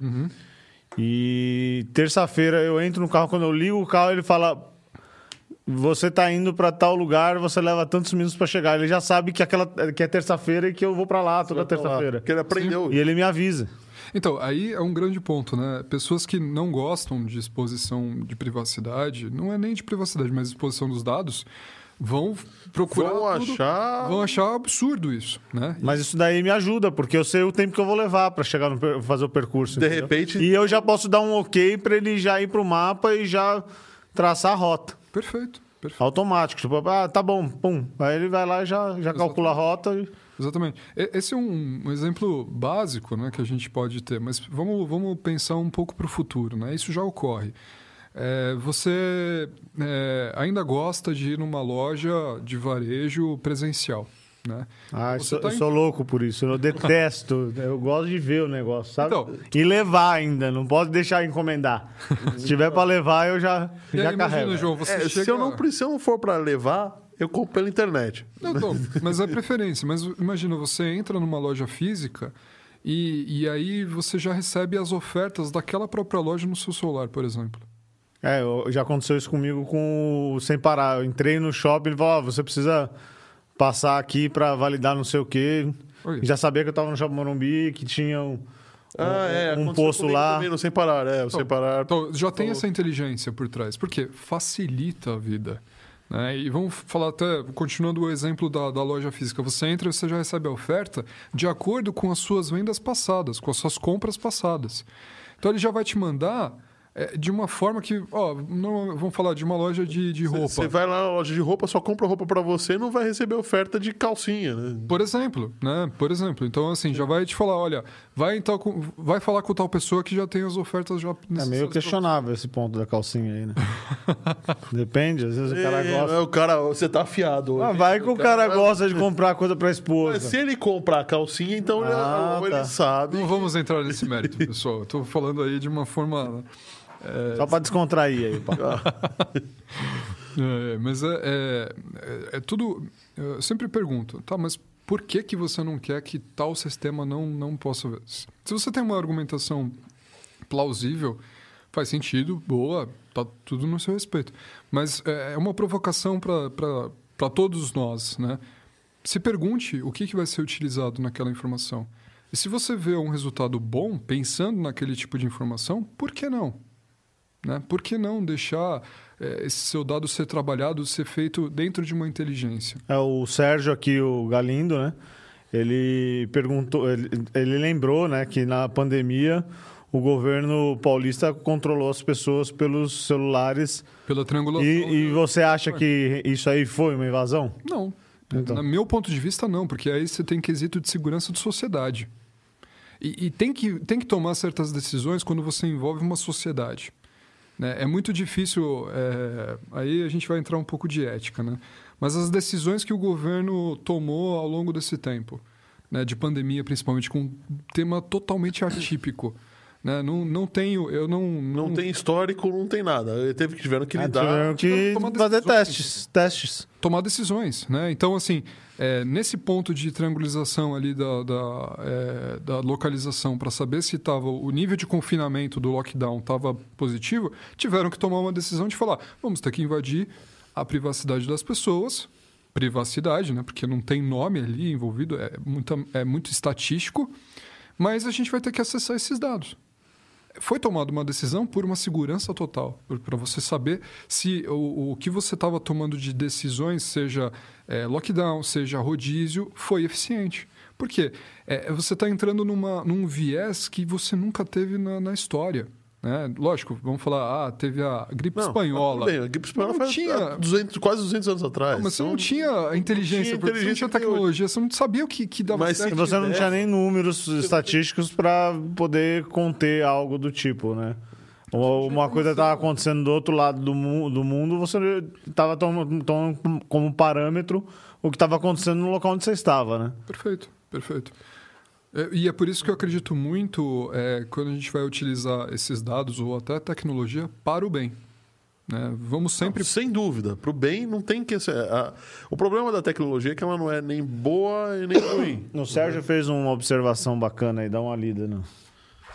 Um, um antes. O vaza... Ah, dos vazamentos de dados, né? Ixi, aí o Sérgio tá, tá me colocando numa situação. Vazamentos de dados para bandidos. Aconteceu no Brasil Sim, e venderam aos quatro ventos os dados dos brasileiros. Sim, sim, acontece isso. Acontece. E é por isso que a LGPD veio com tudo. Né? Quando acontece esses vazamentos de dados, se for uma empresa Aliás, privada. acabou de acontecer um mega vazamento de dados, né? E, e a empresa privada, ou seja, qualquer tipo de empresa é onerada, é multada por isso, porque ela é responsável por toda a Pela segurança guarda daqueles- da informação. Você está fornecendo um Perfeito. um dado para a empresa, eu concordo. Então, o vazamento de dados é uma coisa que deveria ser inadmissível hoje. Né? Hoje e daqui para frente. Ah, então, assim, é, se você quer ter dados, tudo bem, mas que você tenha uma estruturação de segurança por trás disso. Tem muito hacker que ganha muito dinheiro com isso, porque rapita dados, rapita sistemas, né? Você Aham. tem alguns blackouts aí de empresas grandes porque é raptado o sistema como um todo, né? E aí paga... é, eles pedem até resgate disso. Né? Então é, é complexo. Aí, Hoje já tem, tem até empresas especializadas em negociações com esse tipo de gente quando acontece para as grandes corporações, né? Aí, aí o João, é um, é um pouco de um nicho que não deveria existir. Sim, porque É, você está negociando com um terrorista, né? Não, não, não é nem que negociação. Eu acho que deveria ser um nicho. é, você deveria pensar a nível de negócios em investimento em cybersecurity, por exemplo.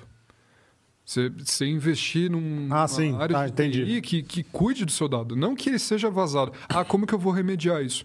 Não, você tem que investir muito mais na segurança. Mas, mas, Não, mas você não concorda se, que- se surgiu esse, esse serviço é porque tem quem pague e quem precise. Então, porque Senão não ia ter oportunidade. É porque não estão preparados. Preparados, exatamente. Exatamente. Ok, mas é, de novo, a tecnologia não é boa e nem ruim. Ela só é. E, e o que faz ela ser boa ou ser ruim é a tua intenção. Você pode É usar um avião coisa, né? transportar pessoas e salvar vidas ou para destruir uma cidade inteira jogando uma bomba atômica. Exato. Percebe? É, o, então, eu, eu entendo é, esse, esse lado, que você sempre vai pensar para o lado bom da coisa, e acho ótimo isso. Eu também sou assim.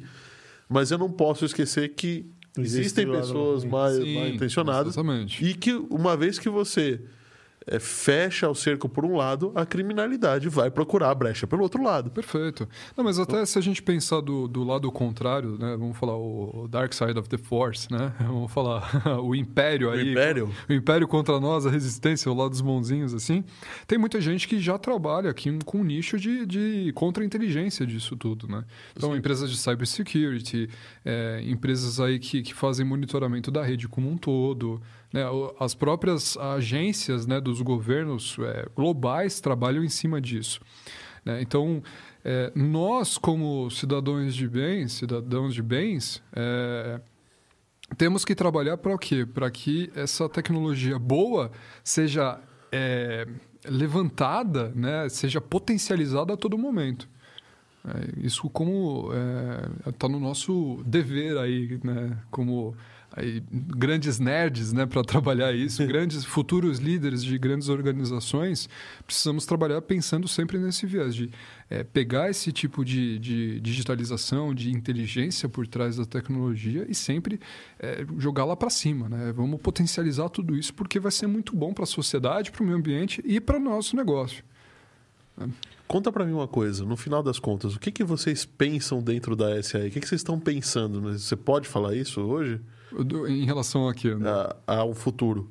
O que, que, que, é- que, é a tecnologia? Que, qual, para qual lado que, que a coisa está pendendo? Olha, é, Difícil para isso, pergunta, né? André, não, não, não é que é difícil, cara. É, a SAE, ela tem tantos pensamentos em tantos modais. Difusos, você e- tá falando? Não, não, não difusos. A gente tem um viés ba- bastante positivista para a questão da tecnologia. Tá. né? E tanto que a a SAE é uma associação, é, vários profissionais fazem parte dessa associação, seja profissionais de engenharia, é, profissionais de design, arquitetura, é, cineastas. A gente tem vários assuntos tratando em relação à tecnologia da mobilidade. Né? Então, se eu falar assim, pô, é, sobre o quê? Sobre veículos elétricos, é um viés.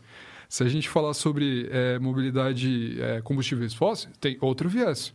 Né? Se a gente falar Mas sobre considera-se o uso de combustíveis fósseis no futuro ainda? Sim. Para a sim. mobilidade? Sim, com certeza. Sim, a gente, a- no- nós, nós, como Brasil, somos um dos grandes modelos de, de ganho de eficiência em combustíveis fósseis e combustíveis renovados, renováveis. Então, por exemplo, Não, nós somos um. Fóssil não é renovável, certo? Não, não, fósseis e Ah, tá, renováveis. tá. Ok. né? Então a gente está falando aí de ganho de eficiência nos motores a diesel, a combustão, é, é, por exemplo, para a gasolina. é, pro- nós somos um dos precursores do motor a álcool, por exemplo. Sim. É, motor flex. Eu, eu ouvi um, um, um fato aí dizendo que o combustível álcool vai sofrer uma queda monstruosa, né? Nesses próximos anos, né? De preço ou de Não, de, utilização? de utilização. E eles vão ter que fazer uma, um remanejamento dessa safra toda para outras coisas, né? Para o açúcar. Eu não lembro muito bem o que, que falava a matéria, mas eles chegaram a esse É, consenso. Por questão, assim, o pouco que eu conheço da, do ciclo aí do álcool, é, do álcool proveniente do- da cana-de-açúcar, né? Porque a gente, que é o Sim, sim. grande core aqui do Brasil. A, a eficiência dele em relação aos outros combustíveis fósseis é, é gigante, né? A gente está falando aí de um, de um ciclo, né? De, desde a sua geração até a sua a sua combustão propriamente dita, ela é muito mais eficiente em- ambientalmente em relação aos outros combustíveis. Então aí eu já não sei qual, que, qual é o, o grande driver aí do, do da, dessa notícia eu, que você eu vou, viu, não mas... sei também, mas eu vou chutar. Eu vou chutar que é o, a, o Acordo de Paris da, Mas- da, do, Não, dos, dos veículos elétricos Brasil, em né? 2030 Aham. e que São Paulo, inclusive, já está. Você mesmo falou, né? Sim, de veículos de São Paulo. de ônibus, né? Os ônibus eles já estão com, com um roadmap bastante setado aí para para troca da frota, né, girante para veículos elétricos. É, mas assim, se a gente olhar para todo o nosso portfólio de combustíveis né, para a mobilidade, você tem desde o, o diesel, mas dentro do diesel você tem o biodiesel, você tem o HVO, você tem é, desse portfólio você tem os mais eficientes ambiental, né, de uma forma ambiental, e os menos eficientes de uma forma ambiental. É, se a gente for pegar é, é, combustíveis fósseis, você tem uma extração ali do petróleo, é, enfim, de, de outros componentes ali necessários para a produção. Agora, a- o álcool da cana-de-açúcar, o próprio biodiesel HVO, o HVO, por exemplo, ele é como se fosse um diesel, né? ele utiliza na mesma aplicação do diesel, só que ele é extremamente renovável. Né? Porque você é, retira por, por, é, pelo óleo é, não, não lembro se era canaúba, não lembro qual era o, o- a planta que é utilizada, mas você tem uma extração que é renovável. né? Então, assim, se a gente falar em questão de eficiência, você vai ter melhores e piores. Agora, o álcool em si é um dos grandes drivers da, da, da nossa é, cadeia aí. Então o álcool não, não será, é, pelo menos a- Extinto? a- a- no- em curto prazo, extinto. É, assim, é, eu vejo que não. né? Na minha, na minha é, percepção, não. Porque é, justamente por causa desse ciclo de vida que ele tem, de- por ser renovável, por ter uma eficiência boa em questão de emissões. Então eu vejo Barato, ele- né? Barato. É, hoje, assim, tá complexo a gente fala de caro, barato, tudo tá caro, né? Não, mas é, a gente vive num cenário muito, muito diferente hoje, né? Agora, nesse momento. Uhum. Inclusive, a gente deu a notícia de que eh, de quinta-feira a gente tem o nosso, nosso podcast de notícias, né? Uhum. E ah, na quinta-feira, pass... não a passada, a retrasada, a gente deu uma notícia de que uma fábrica na Tailândia, a maior fábrica de, de semicondutores na Tailândia, parou por excesso de. por, por coronavírus, né? Uhum. Botaram a fábrica inteira em quarentena. Bom, passaram-se. Um, Passou-se uma semana e a Volkswagen aqui estava anunciando que ia parar a produção de veículos aqui no Brasil Sim. por falta de semicondutores. É, é uma Então, cadeia, né? É uma cadeia. Uma cadeia. É, uma cadeia global, né? O, o- aonde eu tô querendo chegar? O que, que isso tem a ver com etanol, né? Bom, tem a ver que se você tem toda uma cadeia de produção fechada, azeitada, é, funcionando, por que eu mudaria o modal? Sendo que, em teoria, o, o combustível fóssil, o, o- to- todo o gás carbônico que eu estou jogando na atmosfera nos carros, eu estou reintroduzindo ele no, no ciclo quando eu coloco a cana para nascer. Né? Quando eu estou plantando ela. Eu, não, né? Não? Você tem uma eficiência melhor, mas não que você está reaproveitando. Né? Você não tem um ciclo zero de emissão. o álcool é o hidrocarboneto, certo? Sim, mas você tem emissões locais dele, né? Não, É, eu, eu- eu emiti na cidade. Sim. Mas quando, quando a planta está crescendo, Mas você o açúcar consome, ela você está consome consumindo gás carbônico. Mas você consome oxigênio também. Né? É, Fala a, a fotossíntese, você consome gás carbônico e oxigênio também. Tanto que, quando a gente fala de desmatamento da, da ah, o pulmão do, do mundo é a Amazônia. É, gera bastante oxigênio, mas também consome muito oxigênio ali. Consome. Então você tem todo o ambiente ali em volta. Não é que é, a eficiência é, é positiva, né? Em nenhum desses de- dessas gerações a eficiência é positiva. Você sempre vai ter um- uma emissão, Não, só claro. que outros mais eficientes e outros menos eficientes. Mais eficientes e menos eficientes. Então, no final das contas, é, um carro a combustão, modelo antigo, poderia ser integrado dentro de uma cidade inteligente desde que ele conseguisse se comunicar com ela. Por exemplo. Sim, sim, com certeza. E, e, assim, vamos pensar num carro a combustão, tá? que Uhum. tem uma integração com uma cidade. Ele entra é, dentro de uma cidade e ele fala assim, cidade, olha, tem um carro a combustão aqui, é, se eu chegar até certa rotação, eu vou ter um nível de emissão maior, por causa da minha característica do motor e tal.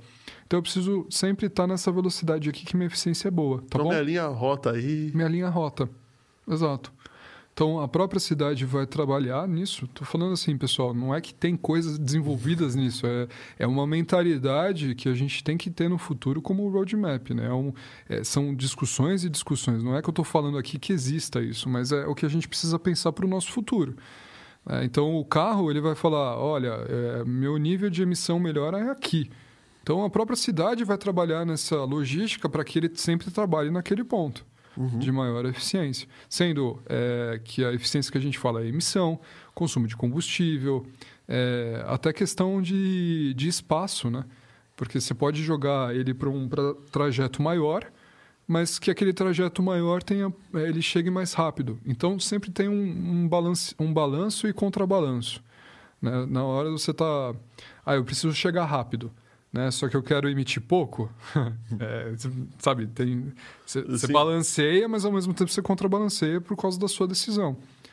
É, então sempre tem que ter essa inteligência por trás para colocar isso de uma forma mais eficiente. A gente falou no começo do episódio sobre o Acordo de Kyoto, né? Sim, 97. 97. E aí eu tenho, eu achei um artigo muito interessante, eu vou comentar só, né? É, no ano 2000, se não me engano, 2005, eu não tenho a data exata aqui, Tá? Eles falaram assim, os maiores ganhadores e os maiores perdedores do Acordo de na uhum. Europa, né? Uhum. Então, é, a Finlândia, por exemplo, conseguiu reduzir 6% das emissões de CO2, seguido de Japão, Holanda, Eslovênia e Itália. Esses foram os maiores vencedores. E a Itália só reduziu 3%. Uhum. Só reduziu 3%, Muita é só, né? É. Não é só. E a, a Bélgica, né? É a primeira perdedora, ela aumentou 0,1. E a maior perdedora da Europa aumentou 6. Quem que foi? França. França. Uhum. França. Uma, um, eu não estou falando. Eu, não, eu vou falar isso, pode até parecer ruim, mas eu não, não quero falar isso com viés ruim. Só quero, ver, só quero mostrar como é que o conceito pode ser desenhado. É, a Finlândia por exemplo, uma das maiores empresas da Finlândia é a Nokia, que, ao contrário do que muita gente pensa, não produz só celular. Exato. Eles produzem. Não é, não é só Angry Birds, né? Não é só Angry Birds. Eles, eles produzem muita tecnologia e muita tecnologia limpa e principalmente robótica. Né? Então eles estão acostumados com microcontroladores e esse tipo de coisa. O Japão nem se fala. A Holanda também é, tem a Philips lá, que é um dos drives maiores fornecedores de, de tecnologia do mundo. E a Itália é especializada em mecânica fina.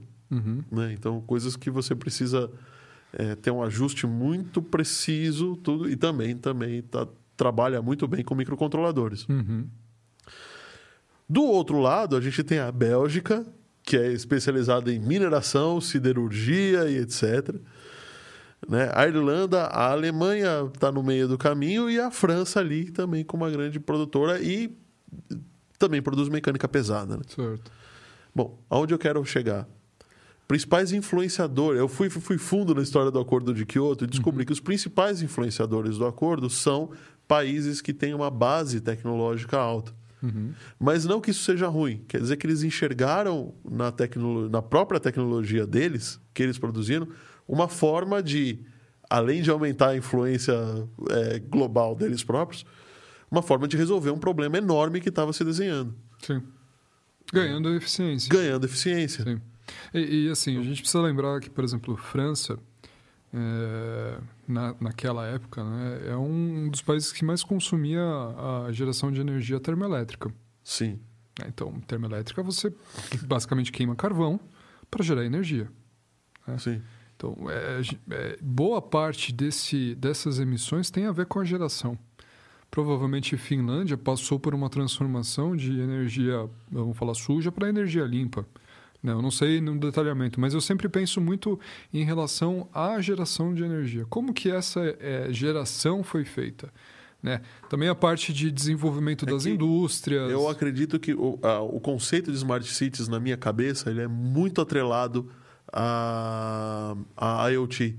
Uhum. A, a, impressão que eu tenho, eu particularmente tenho, é que quem propôs isso estava com não com não com o nome na cabeça, mas estava com esse conceito de utilização de microcontroladores, sensoriamento remoto, é, coleta de dados distribuída, né? Porque daí você tem toda a inteligência para melhorar a sua tem toda a eficiência. inteligência, sim. É, e, e assim, é, quando você coloca uma, uma tecnologia de sensoriamento, por exemplo, que, para que, que você quer sensoriar? Ah, São Paulo é um ex- excelente exemplo disso. Você olha em qualquer rio de São Paulo, é, você tem uma câmera ou um sensor de nível da água ali Por que, que você quer saber disso? para prever, para Prever enchente. prever enchente. Pra, por exemplo, para nível de, de rio, você vai saber se você vai ter Eu vou estiagem, fechar um, um semáforo antes desse rio transbordar. por exemplo. Né? Você já vai ter toda uma inteligência Sim. por trás. Então, a questão de sensoriar uma indústria, por exemplo, é para você ganhar eficiência. Sim, É, é um pouco, é um pouco repetitivo sempre falar em eficiência, mas tudo que a gente trabalha com é, é, inteligência, né, o investimento na tecnologia é para você ganhar eficiência. Não necessariamente o produto final vai mudar, mas o seu, o seu processo ele vai mudar. né? Ele pode mudar e, ganhar, é, e, e mudar para melhor, para você ganhar eficiência e ter uma, é, um resultado muito melhor no final. Então, a, a parte de sensoriamento está muito voltada. É, você sempre. Ah, eu vou colocar um sensor de temperatura aqui. Mas para que você vai colocar um sensor de temperatura? Porque eu quero controlar a temperatura, porque aí eu modulo o meu, meu meu Meu ar-condicionado do jeito... ou meu refrigerador, né? Se a gente falar escala industrial, é, o meu, minha câmara fria aqui, alguma coisa assim, para que ele não precise gastar tanta energia, ficar ligado toda hora. Porque no final das contas eu preciso só que ele esteja a menos, sei lá, menos 10. E no frio ele pode chegar a menos 40. E não, eu tô, tô desperdiçando essa energia. né? Exato, aplicações inúmeras, né? É. Olha, o papo tá muito bom, mas tá muito legal, mas eu acho que a gente precisa. Que oração. Puxa, é, já A gente precisa deixar pra próxima, viu, duas horas e pouco é, Duas horas e meia, praticamente. praticamente é bastante coisa. Deixa eu ver aqui exatamente quanto foi. ó. Bom, olha, eu agradeço muito a sua visita. Apesar do cachê monstruoso que você está cobrando da gente, Leonino. Duas Olha, horas fal- e 35. Faltou todos os MMs azuis, né? Ficou, eu achei um amarelo ali no meio, do, né, do- do- mas enfim, nem falei nada porque eu vi que vocês se esforçaram, né? Mas... Brincadeiras à parte, pessoal, é sempre um prazer estar aqui. Fico sempre à disposição quando vocês quiserem me convidar também, né? Porque também tem a questão do cachê, enfim, muitas coisas, mas sempre contem comigo aí. É sempre muito, muito legal discutir com vocês sobre tecnologia. Deixa teus contatos, a rede Ah, social sim. da. é, Lá, lá naquela eu vou câmera falar lá. ali na câmera agora, né? câmera ali. Isso. O meu Instagram é Feres Bertin, né? É, acho que vai ficar na, na bio também do, do, do YouTube, vocês conseguem acessar. Meu LinkedIn, Feres Eduardo Valentim Bertin. E Twitter, Feres Bertin. Tá? Então, arroba Feres Bertin. Então, Eu agradeço também aí o tempo disponível, conhecimento. Obrigado. E vamos pedir aí o de, último, de última hora aí o curtir para que quem tá não curtiu. Por favor, dá Quem um não se inscreveu. Se se inscreva no canal, a gente está falando pro seu próprio bem. É, olha a maldição, pessoal. A maldição. Existe a maldição. A gente nem falou do livro do metrô. Aí, ó. Oráculo. O livro Oráculo- do metrô vai. Vamos mostrar o livro e aí no próximo episódio a gente vai estipular as regras, né? A gente está sorteando esse livro do metrô. É um livro que tem mais ou menos, um pouco menos de 10 anos de idade. É exclusivo, tá? Você não vai achar para comprar, você não vai achar igual. Ele foi, foi dado para funcionários do metrô, tá? E isso, a turma, a, a turma que veio no episódio sobre metrô veio trazer isso daqui. Muito legal. E, e é exclusivo, tá? Não vai ter outro. Eu tô querendo ficar, tô querendo pegar para mim, mas eu não posso, né? Não, não pode, pô. E o famoso Paga Nós? Quem foi quem E o? Paga Nós, cara, nós, nós vamos ter que falar o seguinte. Falamos da Ambev. Como é que é o nome da, da, da, da startup dos seus amigos lá? Bird. Speedbird. Speedbird, também, Nós. Ambev, Embraer, Paga Nós. Tesla, Paga Nós. paga nós. Qual que é? Netflix. Netflix, Paga Nós. e acho que só por enquanto. viu? Ah, legal. Ah, Amazon. Amazon paga, Paga nós. nós. também. Google também, paga nós. O Google vai pagar, né? Um dia, né? Um dia vai pagar. Quem sabe? Quem sabe um dia a gente recebe esse dinheiro. Cachê vitalício, né? Porque sempre falamos aí de, de muita coisa boa, né? Então. Então, opa, você viu que o cara. Ele cobra bastante, mas ele manja também, né? Ah, negócios, cara. Né? Business, business. Business. Valeu, gente. Obrigado. Até quinta-feira. Quinta-feira tem um episódio de notícias com o Fábio Hipólito. E sexta-feira, o convidado bombástico. Espero que ele confirme, então não vou falar nada por enquanto. Aguardem as redes aí. E não sou Quem, eu. quem que é esse bombástico aí? Eu não. Vai falar so... Se for ele, vai falar sobre a Covid. Ixi. Ixi. Ixi. Aí, aí, aí vocês têm que colocar ele no muro, bicho. Não eu. eu vou falar sobre pandemia. Tá certo. Tá certo. Valeu, gente. Beleza? Obrigado. Valeu, obrigado.